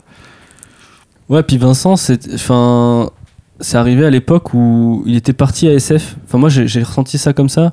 J'avais filmé deux trois tricks avec lui quand il était vraiment jeune, à Bastille et tout machin. Pour moi, c'était un peu le, le- le- l'effet Hugo, Hugo Corbin, quoi, tu vois. Euh, je sais pas trop quoi faire de mon corps. Je suis encore un enfant, mais je suis très fort. Ok, très bien, t'es très fort, mais moi, ça me suffit pas. Tu vois le truc ou pas? Et tu vois, il était encore un peu dans les jalons de One Move, euh, Rémi Walter et tout ça. là. Exact. Ouais. Et enfin, je sais pas si c'est la réalité ou si c'est la, la projection que je m'en fais. Pour moi, il est parti euh, se faire un trip à San Francisco. Il a rencontré des gens. Et pour moi, il est revenu. C'était un homme. D'un coup, il avait grandi, tu vois. Alors peut-être qu'il avait, grandi- je l'avais pas vu pendant six mois ou j'en sais rien avant. Tu vois, je me fais peut-être le film que je me fais. C'est le rite initiatique. Mais j'ai eu l'impression qu'il est revenu des SF et qu'il avait fait son, son passage à l'âge adulte. Et, et je me rappelle que tu avais filmé une line de lui à Diderot Ouais. où il faisait des back nose blunts, des flips avec un pop et tout. Je me suis dit, ah tiens, c'est un homme. On va s'intéresser à ce jeune homme maintenant. c'est plus de la pédophilie. On va y aller. non mais voilà quoi, en gros. euh, et, et- et ce Vincent là qui fait cette line, pour moi, c'est ce Vincent là quoi. C'est ce nouveau Vincent. Il était tout frais. euh, ça devenait sérieux. C'est les prémices de ce que c'est maintenant quoi, je trouve. Bah, on finit avec les vraies questions d'Alban, Ah oui, c'est vrai. euh, qui sont les plus difficiles. hein. Euh, L'appart qui représente le skate selon vous, celle que vous montreriez à un novice. Il dit voilà, c'est ça le skate. Tu veux commencer ou? J'en ai quatre. Bah, Je commence comme ça, tu tranches. Là, fait ça? ouais, là par contre, il, là, il en faut que. Là- en plus, là, la phrase que tu disais change un peu la perception du truc. Donc, euh, Ouais, c'est c'est pas tout à fait la, la part favorite, c'est vraiment. un- Ouais, C'est celle que, qui représente le skate. euh. ouais. Parce que moi, j'avais noté deux options potentielles. Mais toi, toi, tu fais des choix. Moi, je fais des choix, ouais. Moi aussi. Je pourrais dire euh, la part de Natascopas dans Street on Fire parce que c'est, c'est pour moi c'est l'essence du street et c'est le street qui me parle dans le skate. Mais si je devrais monter une part pour montrer le skate qui moi me parle vraiment, parce que ça c'est pour montrer ce que c'est le street, je pourrais parler d'une part de Gonz un peu comme Natascopas, ça serait un peu pareil. Mais si je veux vraiment montrer le skate qui moi me parle, il y a une vidéo qui m'a pas mal marqué dans ma progression de comment je voyais le skate. C'est euh, une vidéo de Philadelphie qui s'appelle- euh, Trafic Via. Et je triche un peu parce qu'il n'y a pas de part dans cette vidéo. C'est un long montage de Ils tout sont le crew. tous à la suite. Ouais, euh, ils sont tous. C'est un peu les prémices de ce que fait Suprême maintenant, où mélanger tout le monde et pas mettre les noms. Et là, ils sont tous ensemble. Ils skatent dans Philly, dans la rue. C'est pas euh, du Love Park et tout. Ils accrochent, au- ils s'accrochent aux voitures. Ils skatent. Enfin, c'est du skate à la Ricky Oyola à fond. Et c'est la marque de Ricky. ouais, hein. voilà.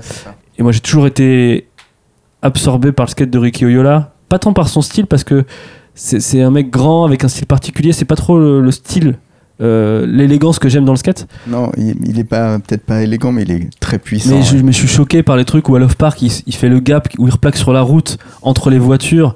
Il enchaîne à faire du flat alors qu'il y a en plein trafic. Enfin, pour moi, le skate, Que les gens klaxonnent. pour moi, le skate, c'est ça plus qu'autre chose, quoi. Vraiment. Enfin, c'est ce qui me parle à moi.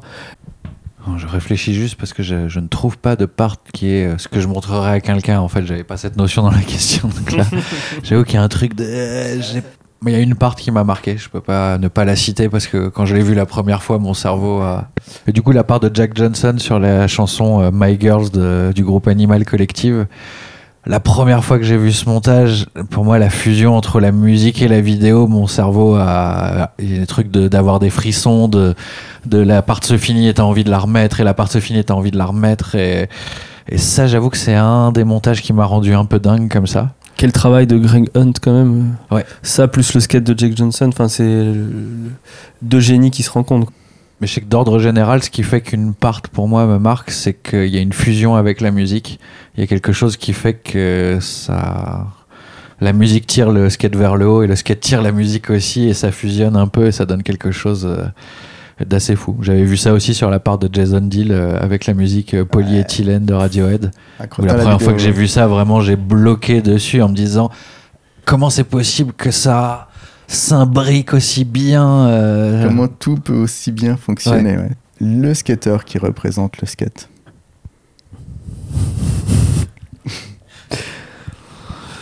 Voilà, celui qui pour vous restera dans nos mémoires, dans votre mémoire. Non, au début, j'avais mis Ray Barbie. J'avais pensé à Ray Barbie parce que, euh, pour une raison simple, son skate est cool. Ça, on- je pense que tout le monde s'accorde un peu là-dessus. C'est assez. euh, c'est assez simple de se dire ça, mais ce qui me plaît le plus chez lui, parce qu'il y en a d'autres qui ont un skate cool, élégant, etc., c'est qu'il a un sourire constant. Et ça, ça me fait rêver. Moi, je suis incapable de skater comme ça. Moi, je me mets des madness, je m'énerve, je stresse, je me concentre. Je rêverais être positif comme Ray Barbie. C'est, c'est, enfin, pour moi, c'est, c'est une sorte de dieu, ouais. C'est- il est très très croyant et c'est vraiment il implique Dieu dans tout ce qu'il fait. Ah ouais, c'est ça qui Ouais. lui donne cette pêche. C'est ouais. Ouais. Mais c'est c'est voilà, dans vraiment dans tout, il invoque, il évoque et il invoque Dieu. Mais là où je trouve ça pas très honnête de répondre ça, c'est que je l'ai découvert hyper tard dans mon skate. Et donc du coup, s'il y en a un qui devrait plus me parler et plus plus contemporain pour moi, c'est Kenny Anderson qui pour moi est d'une génération suivante mais qui inspire un peu la même chose. Il, il a, je trouve, euh, l'élégance absolue quoi. Le skateur qui représente le skate selon toi. Hmm, Déjà, c'est une question que je me suis jamais posée comme ça. Je me suis jamais dit qu'il y avait un skater qui représentait le skate. J'arrive pas à me dire les choses comme ça. Euh, Oui, non, mais je vois, mais je te dis comme. euh, incarne. Non après des fois en, en- en utilisant un autre vocabulaire, c'est vrai que ça peut être plus simple et Ouais, un truc, pour moi, ce qui est cool dans le skate, c'est justement des caractères différents. Donc, il y a un truc de trouver un skater qui représente le skate, ça, ça ne marche pas dans mon cerveau.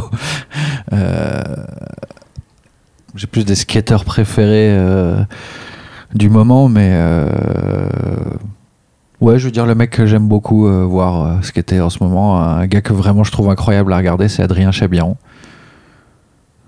Donc, tout le monde ne sait pas qui c'est forcément, alors ouais, ouais. mais. euh, c'est ça qui est bien, c'est que tu vas nous expliquer où on peut voir du Adrien Chabiron et qui est-ce. Alors, il me semble qu'Adrien vient de Nice, si je me trompe pas. Il est sur Paris depuis quelques années. Pareil, ça, je me souviens pas exactement depuis quand. Euh, mais il skate beaucoup avec le crew de 3CCD, avec euh, Smoking Club, c'est ça? Ouais, Smoking Club. ouais. Smoking Club, c'est un peu son crew et ils ont sorti euh, des edits euh, euh, vers le mois de juin 2021. un C'est quoi son blaze Insta qu'on lui fasse de la pub? Alors, c'est Chabi son surnom. Arrobas du sur bas Instagram. babyfree sur Instagram. Ouais, puis d'ailleurs, Il a une belle moustache en tout cas. C'est lui et le- enfin lui et Langui, ils skatent beaucoup ensemble. euh, Langasco là. euh, Lucas Langosco. ouais. Ouais, Lucas Langasco. Et c'est un peu deux types que j'aime beaucoup. euh, mais bon, bah. Ouais, Adrien Chabiron, qu'on peut voir dans des montages 3CCD. Skater qui est encore plus intéressant à voir en vrai. Et qui m'a fait penser à un certain Vincent Touzery la première fois que je l'ai vu passer devant moi euh, en faisant des tricks. Donc je pense que ça résume un petit peu euh, la chose. Ceci explique cela. Moi j'ai une question pour Alban. Est-ce que tu vas à Chiac cet été? Est-ce qu'on s'y croise par hasard comme l'année dernière ou pas? Parce que ça c'est quand même assez dingue.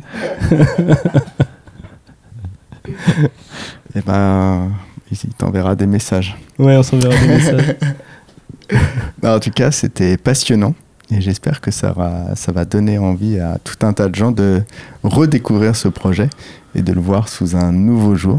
En tout cas, je, suis- je suis ravi parce que euh, c'est, voilà, ça donne euh, ben, un, un épisode assez inédit et ça me, voilà, vous forcez le respect par tout ce travail et cette contribution au skate euh, français. Merci de s'être intéressé à nous aussi longtemps après.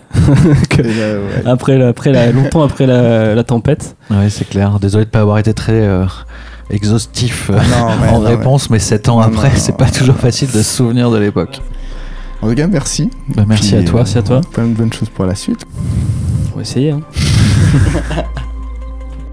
Voilà, Big Spin, c'est terminé pour aujourd'hui. Un grand merci à Olivier et Greg pour leur disponibilité et leur confidence. C'était très plaisant de remettre de la lumière sur ce projet Parisi qui a mobilisé autant de ressources et d'abnégation. Et j'en profite pour saluer et féliciter tous les participants. Big Spin, ça s'écoute sur iTunes, SoundCloud, YouTube, Deezer et Spotify, ainsi que sur les plateformes de podcast. Le générique, c'est Divino Mehdi Pinson. C'est réalisé et présenté par Sébastien Charlot. Restons attentifs, bonne session et bonne rentrée. À très bientôt.